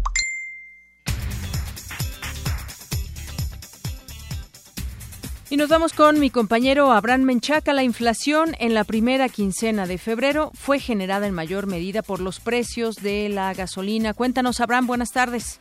Así es, Deyanira, buenas tardes. En la primera quincena de febrero, los precios al consumidor aumentaron 0.33%. Con ello, la inflación a tasa anual subió a 4.71% y ligó tres quincenas por arriba del 4%. Esta tendencia es vista con inquietud, pues el límite máximo de inflación para este año es de 3%. El Banco de México atribuyó el incremento en gran medida al efecto de los ajustes en los precios de algunos energéticos, principalmente de las gasolinas. Para el maestro Román Moreno Soto, académico de la Facultad de Estudios Superiores Aragón, la tendencia alcista también obedece al efecto acumulado de la depreciación del peso frente al dólar. El tipo de cambio mostró bastante volatilidad a principios de año y al cierre de, del anterior lo cual se materializó en incremento de los costos de los productores y los costos de, los productores pues lo trasladaron directamente al consumidor final. Entonces tenemos una situación bastante complicada porque se ha roto la, barrera del de, 3%, que es la meta inflacionaria por parte de las autoridades monetarias del país y ya se encuentra en un porcentaje cercano al 4.25. Entonces la expectativa que nosotros tenemos, tanto por el incremento de los precios de los, de los energéticos como por otra parte las, las afectaciones en el tipo de cambio es de que a futuro nosotros podamos visualizar que este incremento de precios, por lo que algunos especialistas dicen, se puede ubicar por arriba del 5%. Deyanira, el investigador refirió que el incremento de los precios están por encima del poder de compra de los hogares. Tenemos también los reportes de la, canasta básica alimentaria, básica y no básica que hace Coneval para nuestro país, en la cual con Coneval ubica que, incluso esa, esos porcentajes de incremento de los precios que, plantea INEGI eh, son bastante bondadosos, es decir, que son bastante mesurados con respecto a la realidad de los hogares mexicanos. La variación que registró el Índice Nacional de Precios al Consumidor en la segunda mitad de febrero es la más alta por un periodo similar desde el año 2000. De la información que tengo. Buenas tardes. Gracias, Abraham. Muy buenas tardes. Por cierto que también comentar en este marco el gasolinazo provocó una mayor caída en el volumen de ventas de la gasolina premium en enero, pues redujeron se redujeron en 8.2% comparadas con el mismo mes, pero del año pasado. Es decir, que Petróleos Mexicanos pasó de vender 161 mil a 148 mil barriles al día en dicho periodo, según cifras de sus indicadores petroleros eh, publicados el día de ayer. En cambio, la Magna solo vio caer su volumen de venta 1.3% al reportar 602 mil barriles al día en enero de 2017, comparados con los 610 mil barriles diarios del año anterior. Así que, pues en total, el aumento de precios de la gasolina, que fue de hasta 24% en el arranque de 2017, pues provocó una caída de 3% en el volumen de ventas de Pemex, considerando ambos combustibles. Bueno, es que como de lugar la gente trata de ahorrar combustible y pues eh, utilizarán, decían también en algún momento que se iba a incrementar el uso del transporte público, lo cual se ha visto, pero bueno, aquí se refleja claramente que han caído las ventas de la gasolina en este en este primer mes. Son las dos con once minutos. Vámonos con mi compañera Cristina Godínez. La máxima casa de estudios realiza asesorías a empresas en el estado de Morelos. Cuéntanos, Cristina. Buenas tardes. Buenas tardes, Deyanira. La creencia de que las matemáticas son aburridas y martirizan a los estudiantes es uno de los tantos estereotipos negativos que giran en torno a esta disciplina del conocimiento. Pero la realidad es muy distinta y para demostrarlo, el Instituto de Matemáticas Unidad Morelos brinda asesoría a las empresas en la resolución de diversas problemáticas. En este sentido, se llevan a cabo las jornadas de matemáticas con la industria, actividad que consta de tres fases. La primera es sobre la sensibilización y acercamiento con las empresas. La segunda fase, que se encuentra en curso, consiste en ofrecer servicio de consultoría a cinco de las empresas participantes. Y la tercera consistirá en la elaboración de un reporte técnico con un plan de trabajo para resolver los problemas de las empresas. Escuchemos al doctor Igor Barahona Torres, investigador del Instituto de Matemáticas de la UNAM. Eh, los gerentes, los hombres de empresa, han descubierto en las matemáticas una herramienta para generar ventajas competitivas y se han dado cuenta de esto. Entonces, cada vez un mayor número de gerentes están echando mano de las herramientas matemáticas para mejorar su toma de decisiones, reducir su incertidumbre y ganarle a su competencia. Entonces, esto de, que las matemáticas eran así como, bueno, tenían connotaciones negativas, eh, está pasando de moda y los hechos así lo están demostrando y, cada vez más gerentes, cada vez más empresas están echando mano de estas herramientas para mejorar su productividad y su rentabilidad. El académico destacó que con esta iniciativa se quiere demostrar la importancia de las matemáticas en la vida cotidiana. A todo el público que nos escucha, si están interesados en hacer, eh, en aplicar matemáticas para resolver sus procesos productivos, si ustedes tienen inquietud de utilizar algún modelo de matemáticas en, en, su empresa, pues que se acerquen con nosotros. Yo me llamo Igor Barahona, estoy en la unidad de Cuernavaca del Instituto de Matemáticas. Mis datos de contacto aparecen en la página del instituto y a cualquier empresario que quisiera, tenga curiosidad en, saber cómo puede ayudarse él de las matemáticas para mejorar su empresa, pues que no duden en contactarnos, son bienvenidos, nosotros nos va a dar mucho gusto escucharles. Dianira, este es mi reporte, buenas tardes. Gracias, Cristina. Muy buenas tardes.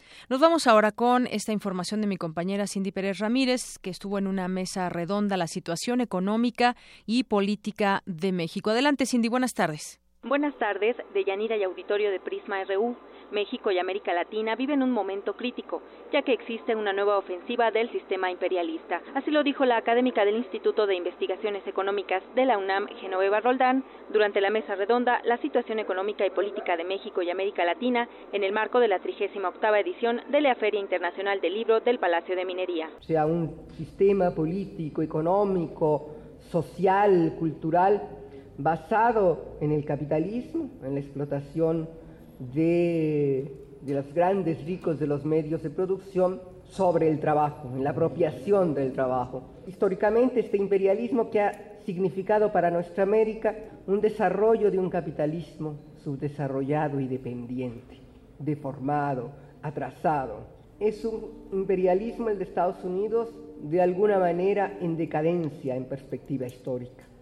No es el Estados Unidos triunfante de la Segunda Guerra Mundial es un Estados Unidos que ha perdido la guerra de Vietnam, que tiene severos problemas económicos.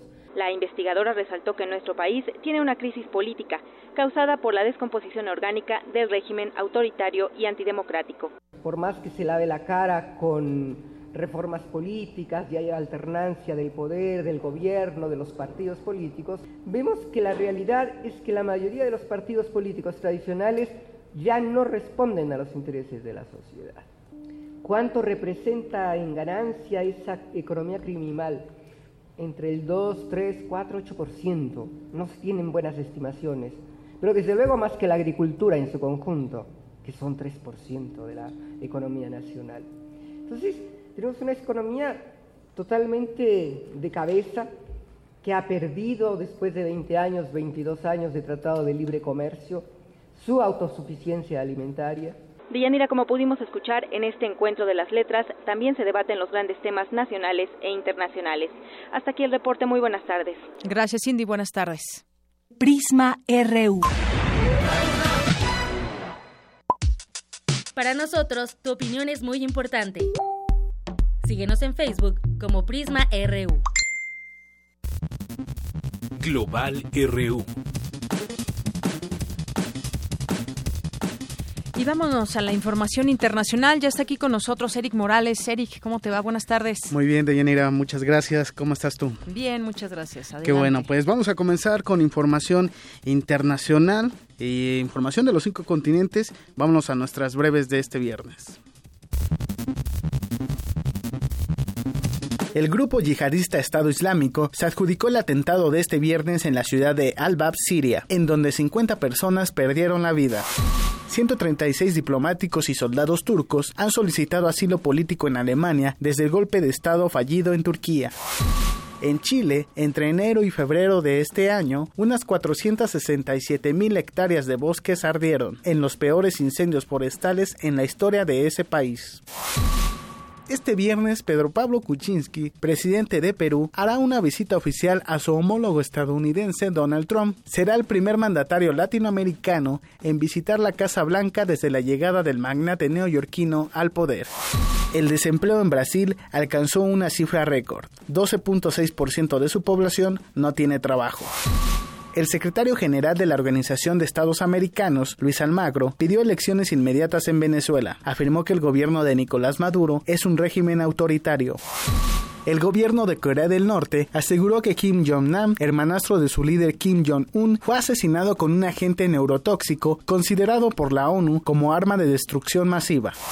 La Organización de las Naciones Unidas denunció que 7 millones de africanos sufren hambre a causa del grupo terrorista Boko Haram.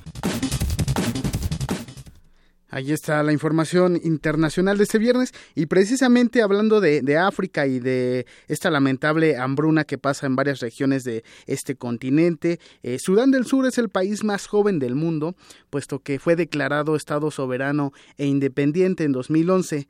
Desde 2013 atraviesa por un conflicto armado que ha afectado severamente a su economía y sus sistemas de producción. Eh, fue declarado ya oficialmente la hambruna en ese país, ya que sus habitantes han comenzado a morir por falta de alimento. La periodista mexicana Gabriela Sotomayor, que se encuentra en la sede de la ONU en Ginebra, Suiza, nos tiene un reporte al respecto. Vamos a escuchar la siguiente información.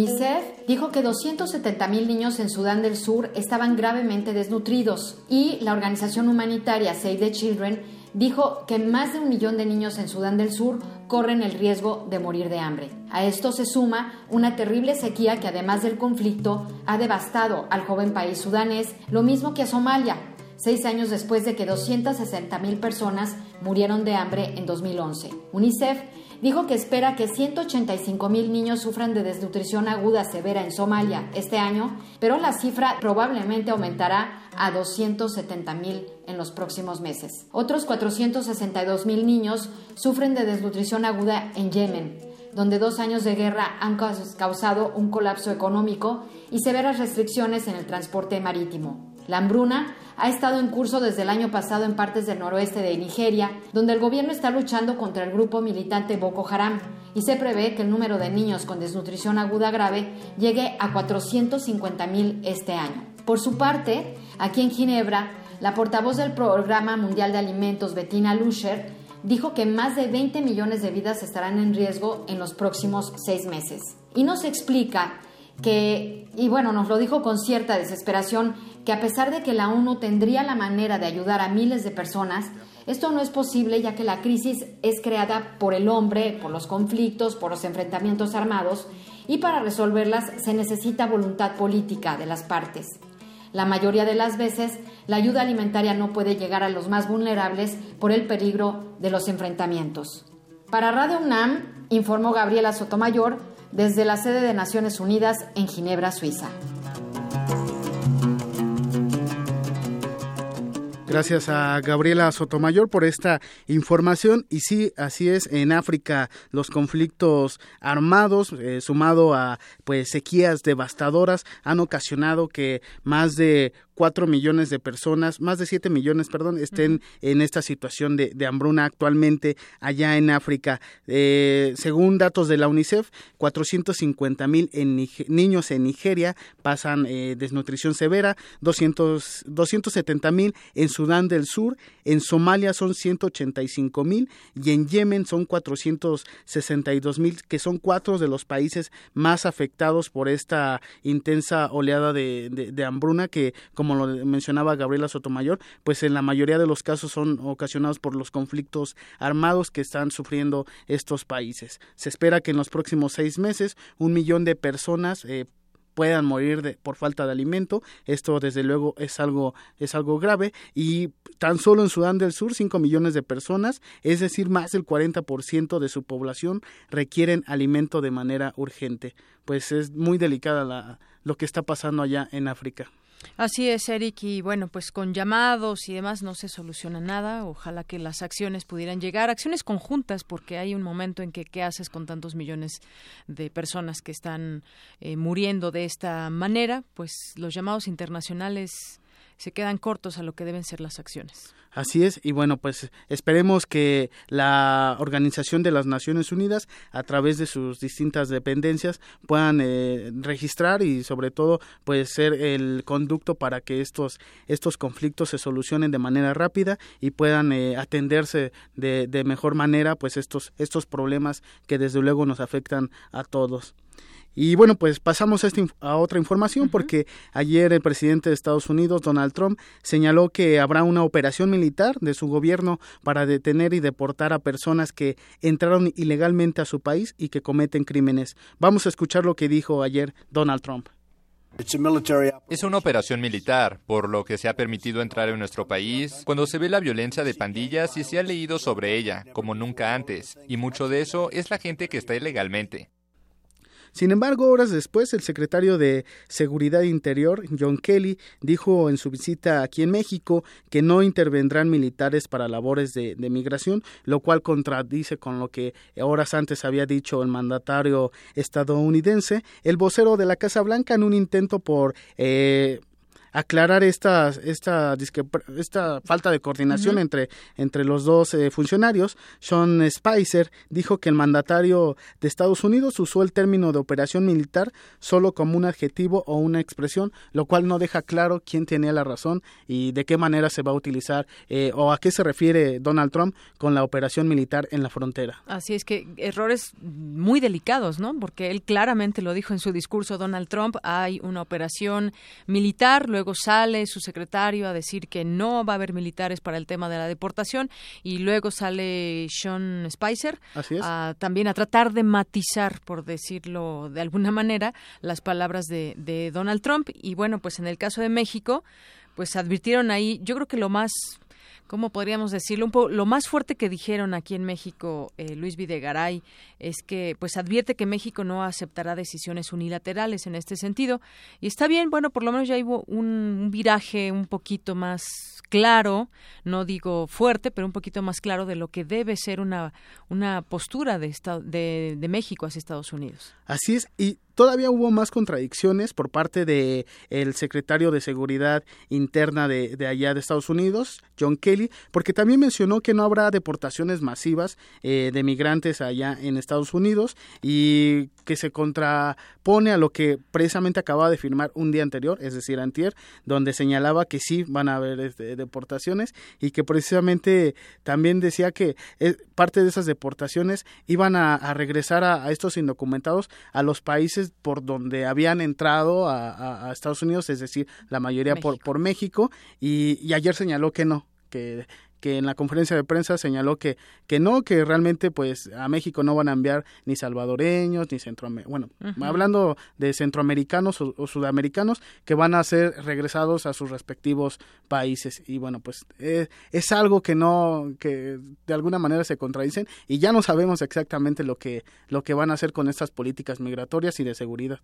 Así es, sobre todo, pues, eh, y es bueno que se ubiquen estas inconsistencias en, en, en su discurso. No sé si no la claridad eh, completa para para dar a conocer la, la, información que tendría que ser y luego se quejan porque los medios de comunicación los atacan, ¿no? Sobre todo allá en Estados Unidos. Sí, y precisamente después de la visita de, de estos secretarios eh, de Estado, de Rex Tillerson y de Seguridad eh, Interna, John Kelly, eh, pues esta mañana Donald Trump encabezó la conferencia anual conservadora y ahí se refirió a la frontera sur con México y mi promesa de que Estados Unidos sea grande de nuevo, hemos tomado una acción rápida para asegurar la frontera sur de Estados Unidos y comenzar la construcción de un gran, gran muro fronterizo. Es decir, que de alguna manera, pues, eh, después de la visita eh, sigue en plan la construcción de, del Gran Muro, que evidentemente era difícil que vinieran a dar buenas noticias. Y, y, pues de esta manera Donald Trump confirma en que está más que nunca decidido a construir este muro fronterizo y que además él, él, lo ve desde un principio, lo ha manifestado, lo ve como un tema de seguridad, además eh, pues dijo o relacionó la construcción del muro con la protección de, su país hacia, hacia el terrorismo. Vamos a escuchar lo que, lo que dijo en este sentido el magnate neoyorquino. Trabajando con nuestros aliados, erradicaremos este mal de la, paz de, la, de la faz de la tierra. Al mismo tiempo, comprendemos que la seguridad nacional tiene que ver con la seguridad de las fronteras. Los terroristas extranjeros no podrán afectar a Estados Unidos, atacar a Estados Unidos si no pueden entrar a Estados Unidos. Vean lo que ocurre en Europa. Y ahí está, ahí se, se refería a lo que ha pasado lamentablemente en el último año en París y en, y en Bruselas, donde, eh, y como en otras partes del mundo, donde atentados terroristas han ocasionado, pues, lamentablemente muchas muertes. Y él utiliza de alguna manera, eh, esgrime esta, eh, estos actos de terrorismo para eh, argumentar que necesita construir un muro en la frontera con México. Así es, yo, yo me voy a quedar con la reflexión que hace rato nos decía el doctor Alejandro Chanona. Ya lo prometió Trump y tendrá que hacer su muro porque si no defraudará a toda la gente que votó por él y además así se ha manejado desde en campaña, ya como presidente y lo sigue lo sigue diciendo. Seguramente lo hará, pero ¿qué nos queda aquí? pues ver hacia el interior y ver de qué manera se resuelven los problemas para tratar de que no se sigan teniendo estas intenciones de muchos muchos mexicanos de irse a Estados Unidos porque no encuentran oportunidades aquí, a ver si eso sirve también de un planteamiento mucho más claro y serio para el gobierno de México. Sí, y ayer también Donald Trump, en ese sentido, se peleó con, bueno, no se peleó, pero sí puso en, en, su cuenta de Twitter, escribió pues eh, mensajes hacia el FBI, donde de, últimamente se han filtrado varios documentos que él llama pues de mucha importancia para, para su administración de seguridad nacional y les reclama, ¿no? Que no pueden contener ese, ese gotero, así lo llama, eh, donde se filtra toda esta información. Y además hoy hoy la Casa Blanca prohíbe la entrada de medios como CNN y The New York Times a la conferencia de prensa que eh, está acostumbrado ya a, a, dar este casi al mediodía. Entonces pues ahí se ve como las intenciones no de censurar todo lo que está o, o todo lo que lo cuestiona y lo critica. Muy bien, bueno, pues se aventará también ahí un tiro con los medios de comunicación. Así es, vamos a esperar qué es lo que sucede y desde luego la próxima semana tendremos más información. Gracias, Eric. Buenas tardes. Buenas tardes. Queremos escuchar tu voz. Nuestro teléfono en cabina es 55 36 43 39. Queremos conocer tu opinión. Síguenos en Twitter como arroba PrismaRU. Prisma RU.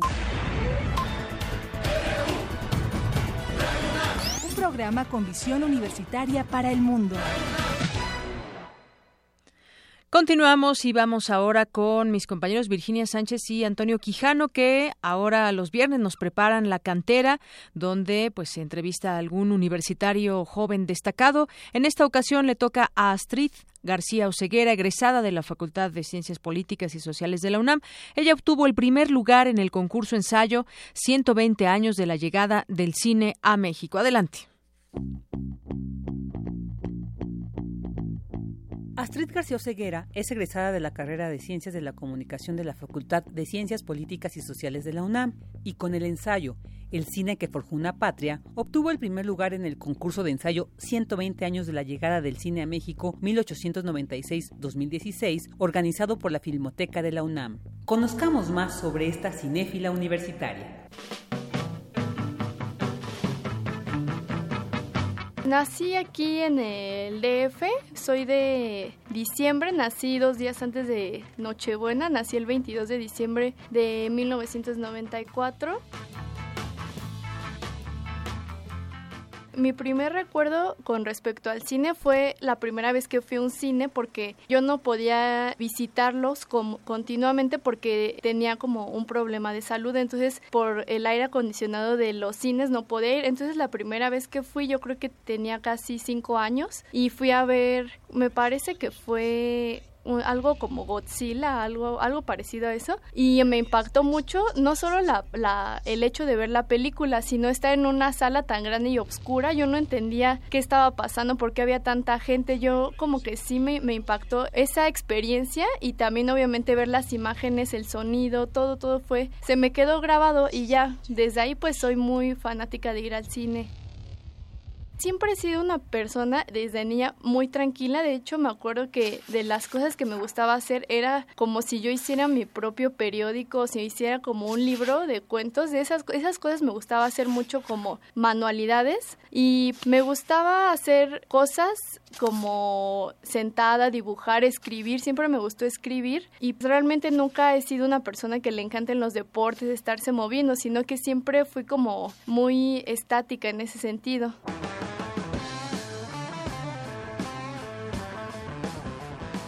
Me gusta mucho el rock clásico, pero también me gusta un poco el folk. Bueno, mi banda favorita sí es Led Zeppelin, pero también me gustan bandas más modernas, por ejemplo Metronomy es también de mis bandas favoritas, eh, Arcade Fire también, todo, todo ese tipo de música es la que más me gusta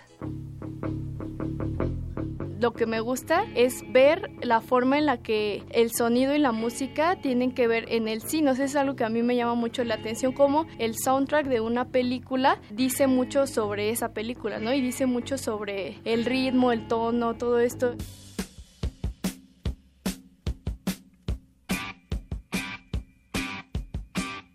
Mi película favorita es una de Wes Anderson, se llama Los excéntricos Tenemo, es del 2003, esa es la que más me gusta, la he visto mil veces. Otro que, me parece muy bueno es el, el soundtrack de Pulp Fiction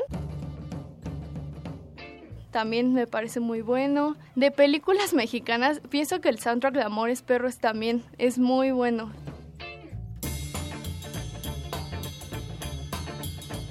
Yo comencé mis estudios en la UNAM, en la prepa, porque bueno, la UNAM sí es mi alma mater, mis padres y mi hermano todos estudiamos en la UNAM.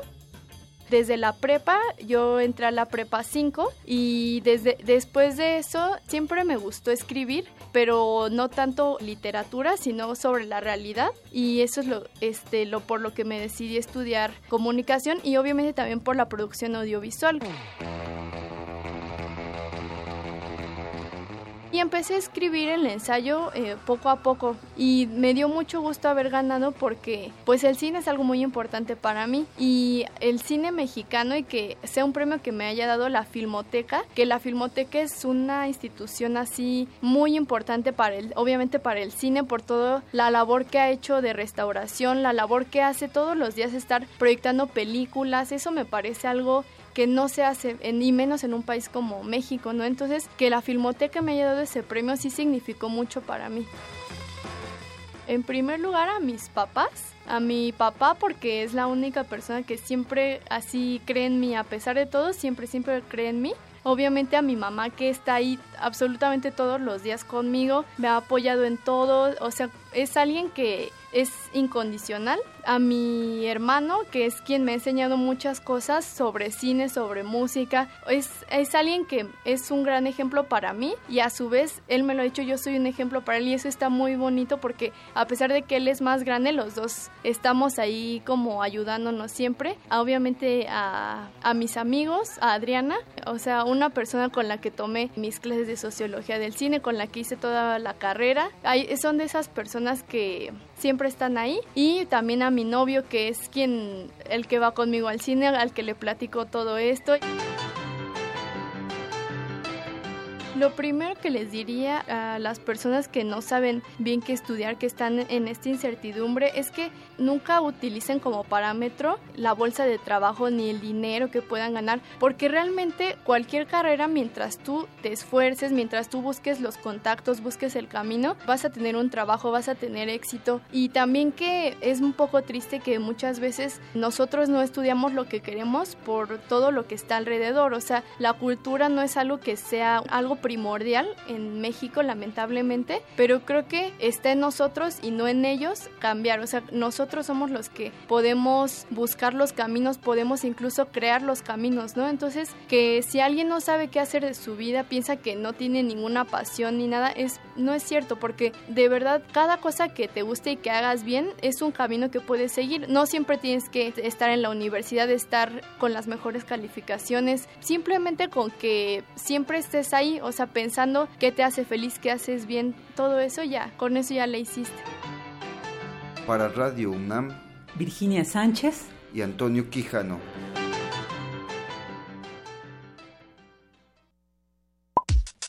Para nosotros, tu opinión es muy importante. Síguenos en Facebook como Prisma RU.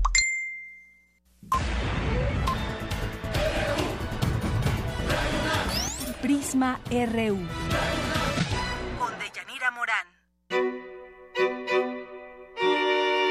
Melomanía RU.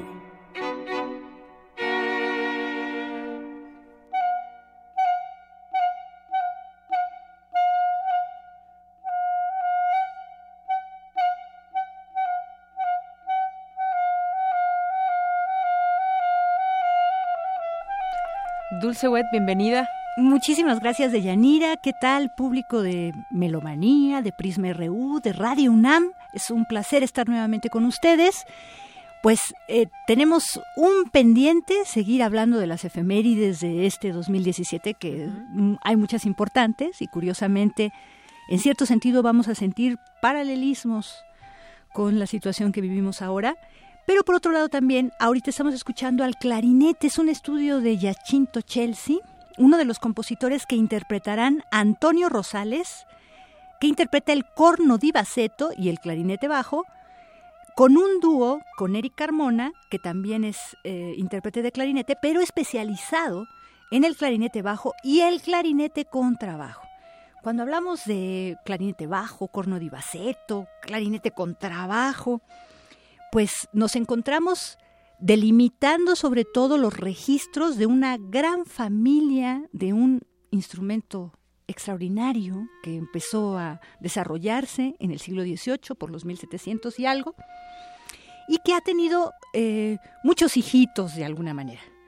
Has de saber que el clarinete más, más agudo no es este que está sonando, se le llama requinto. Hay después un clarinete bajo, un clarinete alto, antes del contrabajo, ¿eh? Un clarinete alto, un clarinete bajo, y luego está el clarinete soprano. Ese clarinete soprano es el que estamos escuchando ahora. En general están afinados en la y en si, en, la orquesta, ¿no? Pero el recital que nos van a dar estos extraordinarios intérpretes, que inclusive eh, eh, ambos estudiaron primero en el Conservatorio Nacional de Música, en la Superior de Música, y después, por ejemplo, Antonio Rosales se fue a hacer su maestría en Ámsterdam a estudiar exactamente nada más durante tres años cómo se interpreta el clarinete bajo.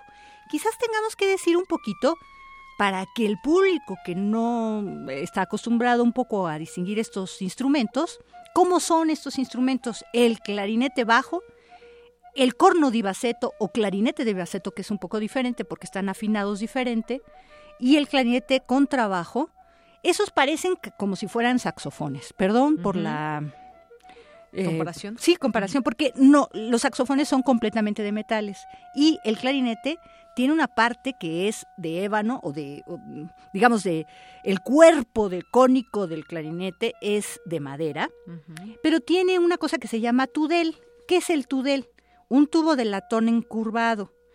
Tanto de la boquilla para llegar al cono este de, de, madera, como ahorita ya vamos, ahorita escuchamos nada más el clarinete. Ahorita vamos a escuchar cómo suena el clarinete bajo. Y con una obra inclusive que van a tocar.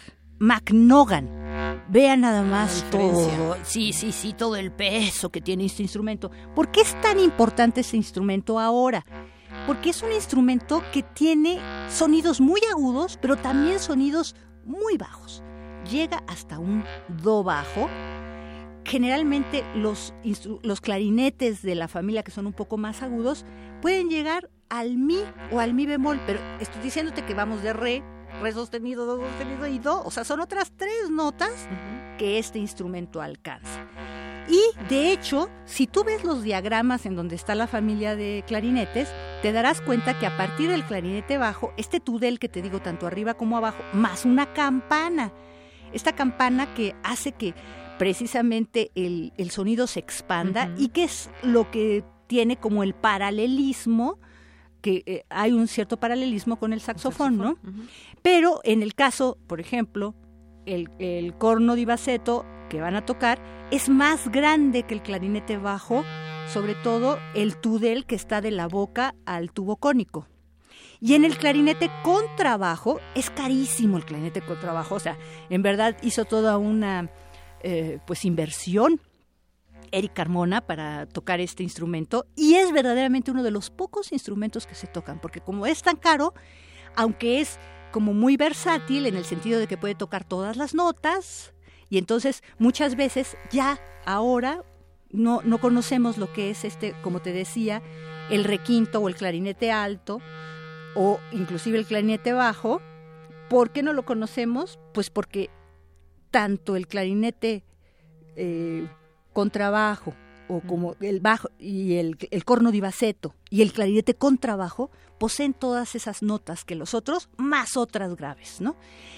Va a ser un recital muy interesante porque vamos a oír a veces a uno nada más tocando el instrumento o a veces la interacción de dos con obras de compositores muy actuales, como Sabino de Bari, que apenas nació en 1970, compositor mexicano Javier Torres Maldonado, que es también mexicano-italiano. También tendremos a Yachinto Chelsea, esta que estamos oyendo, una minimalista black que se llama de Mark Meltis. Y esto se va a llevar a cabo en dos recintos. Mañana en la Casa del Agua a las 12 del día, como ya es costumbre en ese recinto de recibir la música de cámara, de todos estos proyectos, sobre todo de eh, alumnos de posgrado de nuestra Facultad de Música, porque han de saber que Antonio Rosales tiene esta, esta facilidad. Y por otro lado también, eh, digamos, vamos a tenerlo el lunes en este foro chiquito junto a la Casa de la Paz de... Eh, la Universidad Metropolitana, que está en Cozumel 35. Es un foro muy chiquito de 30 personas, así que tienen que llegar antes si quieren entrar, porque ambos conciertos son gratuitos. Muy bien. Bueno, pues esa sería la invitación. La otra cosa sería platicar un poquito de Isan Jung. Vamos a cambiar de... El tercero ya no lo, pusimos, que era el corno di Baceto, el, el, tercer ejemplo musical, pero bueno, con esos dos yo creo que ya es bastante bueno.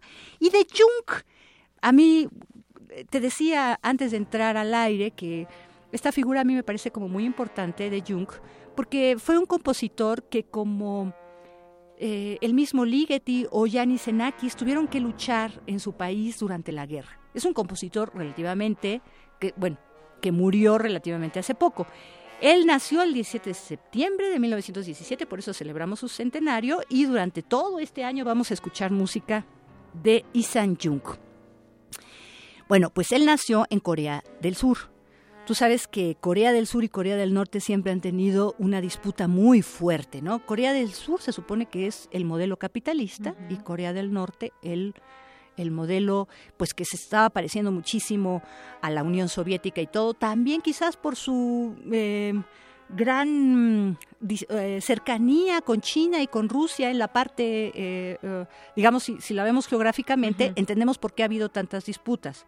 Bueno, él sale de, primero estudia en Japón y después se va a, estudiar a, a Berlín.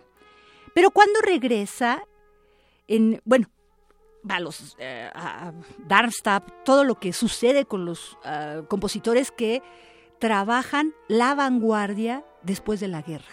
Se vuelve como eh, se vuelven como muy inquisitivos, no, no es música suave, es música intrigante, es música que trae consigo todo mm, un gran peso emocional, yo creo, en, muchos sentidos, ¿no? Eh, él lo que hace, como muchos de los autores que eh, han cumplido el centenario que estamos homenajeando en estos años, es como que intentar llevar eh, técnicas occidentales, esto que conocemos mucho que es la, el dodecafonismo y después hizo el serialismo, él intentó eso mucho al principio, en la música tradicional. Pero las dos obras que estamos escuchando ahorita, de hecho estamos escuchando un cuarteto, que es la última obra que compuso antes de morir en 1994. Bueno, ¿por qué te traigo a Isan Jung? Porque Isan Jung lo secuestraron cuando regresó y lo acusaron de haber sido espía, y de, y de querer este, cometer, ya ves que los rusos eran increíbles en esa época también, y estuvo preso dos años y estuvo torturado y realmente estaba condenado a muerte, pero una gran lista de 200 músicos, 200 artistas en 1967, este, bueno, después de torturado y todo, lucharon porque saliera entre ellos Ligeti, Stohausen, Kagel, Gense, todos los grandes músicos de su momento, y logró salir. Y siempre al salir, este, no, ya no regresó a, su, a Corea del Sur, pero en Corea del Norte hizo muchísimo trabajo de, a través de la música, pues eh, encontrar la paz y la armonía. Y mira, pues eh, Corea había estado muy inestable, pero en 2013 otra vez por este conflicto de los misiles nucleares que se están llevando y todo, otra vez están en gran tensión. Entonces algo que realmente, una música que retrata como toda esta belicosidad y toda esta, de una manera sublime realmente, toda, pues también una trayectoria difícil. Sí, cómo expresada no. por su música, en su música también. Bueno, pues eh, una invitación a que nos adentremos un poco en la música de estos creadores, que yo creo que vale muchísimo la pena escuchar. Muy bien, pues muchas gracias, como No, siempre. Dulce. Dulce Gracias a ustedes y hasta, hasta, el próximo viernes.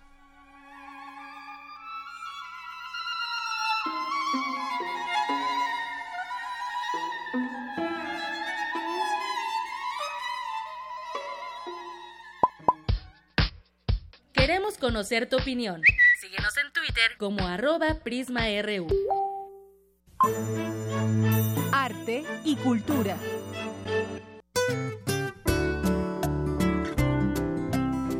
Tamara, buenas tardes. Deyanira, Dulce Wet, muy buenas tardes, que todavía está aquí con nosotros.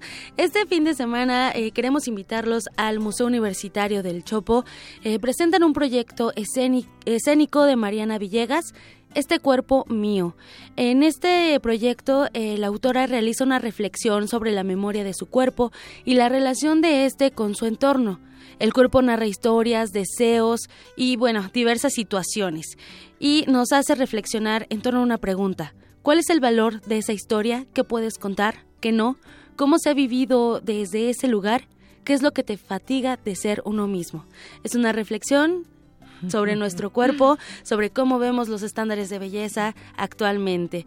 Eh, para finalizar, Deyanira, este sábado ya, eh, perdón, el domingo, el domingo se llevará a cabo la ceremonia de los premios Oscar. ¿Los vas a ver, Deyanira? Posiblemente sí, un rato. ¿Quién crees que se lleve el- el- las nominaciones Pues, y eso? Fíjate que no, no he visto muchas películas, he de confesarte, pero eh, yo creo que esa película sonaba mucho, no sé si la viste, la de La La Land, ¿no? Sí, Está muy, tiene muy 14 sonada. nominaciones, Exacto. como dice la productora, la productora, las nominaciones ya están. Más bien, ¿quién crees que se lleve el premio? Hagan sus apuestas, muchas Ah, quinielas van a nuestras estar ahí. apuestas y lo vemos el, el lunes. Uno de los mexicanos nominados, bueno, es Rodrigo Prieto. Él está nominado y él es eh, Orgullo UNAM, egresado del CUEC. Y bueno, nos vamos a despedir con una canción de una de las películas más nominadas, ya la mencionabas, La La Land. Muy bien.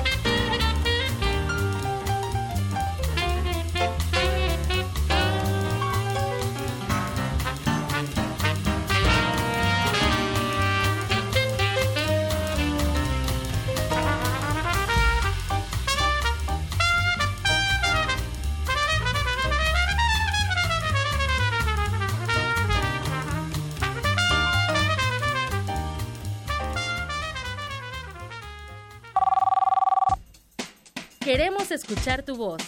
Nuestro teléfono en cabina es 55 36 43 39. Para nosotros, tu opinión es muy importante. Síguenos en Facebook como Prisma RU. Zarpazo RU.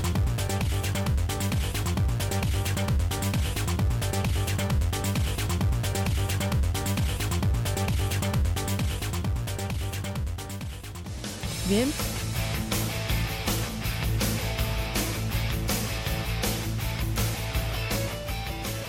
Vámonos a los deportes, Néstor Leandro, de nueva cuenta. Gracias, Deyanira. Pues otra vez de visita este viernes especial.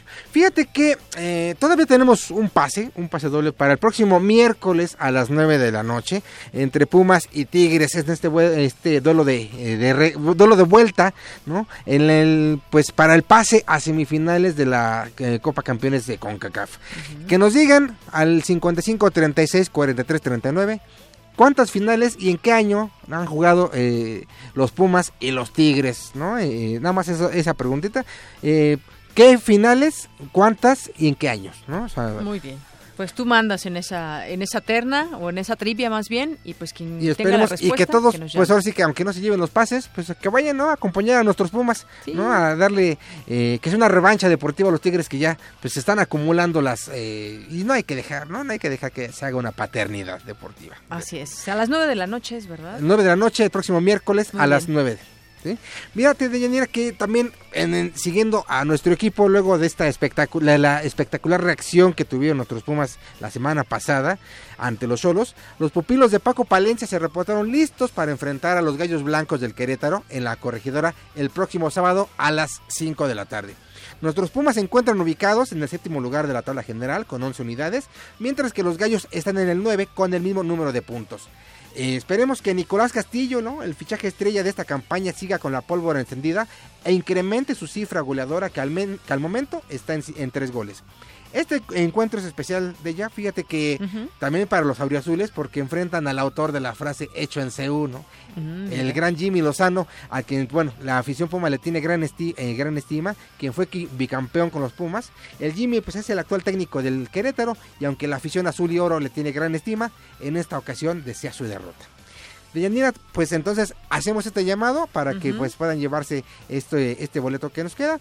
Y en otro asunto, Deyanira, fíjate que los organizadores del Abierto Mexicano de Tenis confirmaron que Novak Djokovic eh, eh, disputará por primera vez el evento deportivo que se disputará en Acapulco del 27 de febrero al 4 de marzo.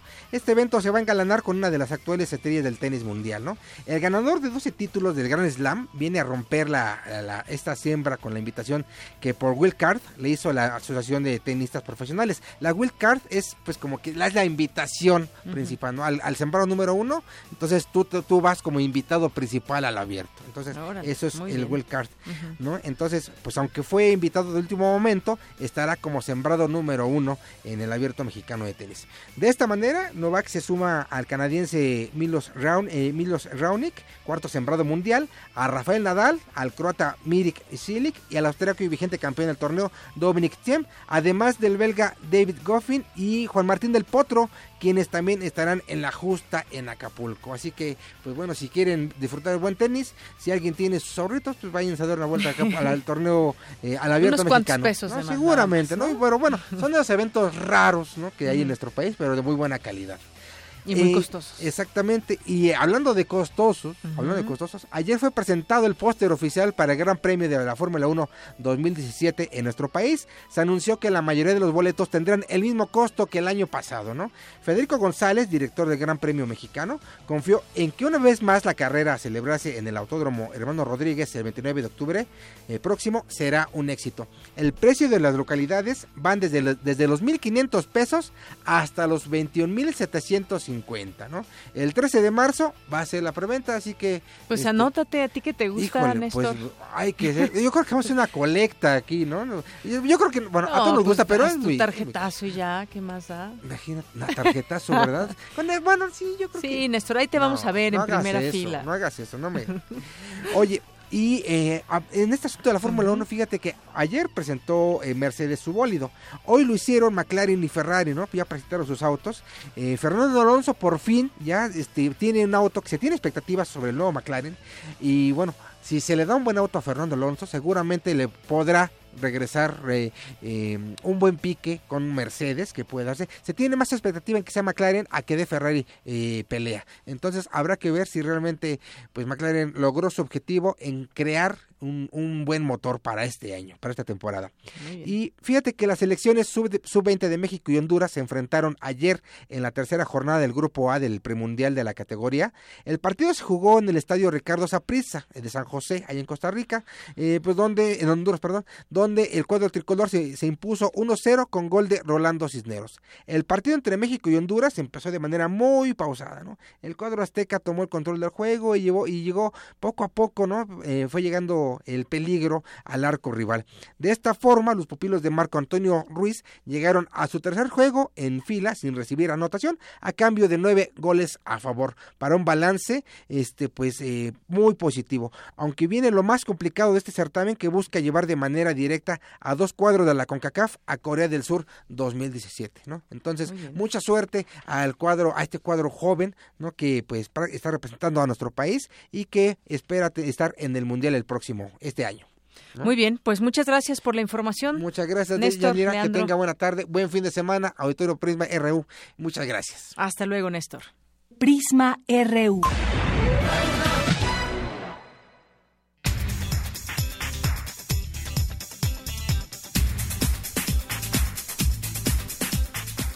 Bien, continuamos, ya casi nos vamos a nuestro resumen de última hora, pero antes, ¿se acuerdan que ayer les platiqué que en varios camiones ahí de la costera Miguel Alemán en, Acapulco Guerrero habían puesto unas, eh, unas mantas detrás de los, de los camiones?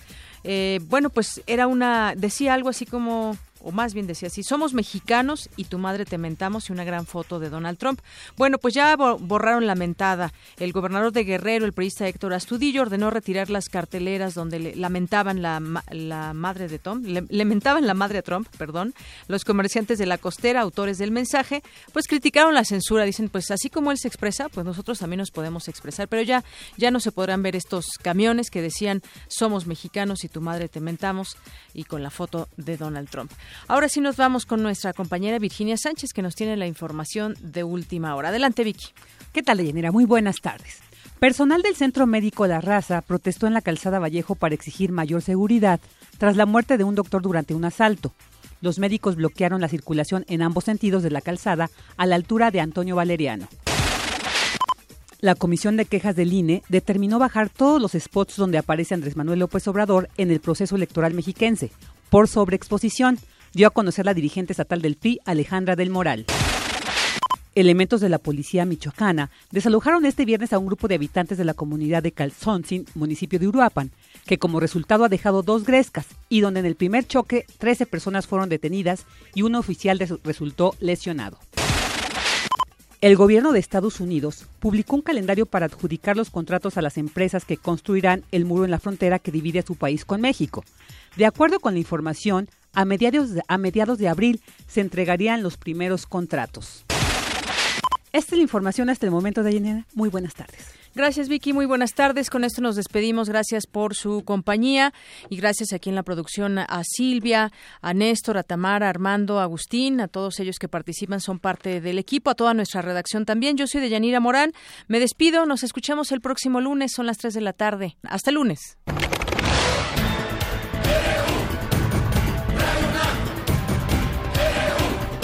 Prisma RU, los perfiles del acontecer universitario de México y el mundo en una frecuencia. De lunes a viernes, de una a 3 de la tarde.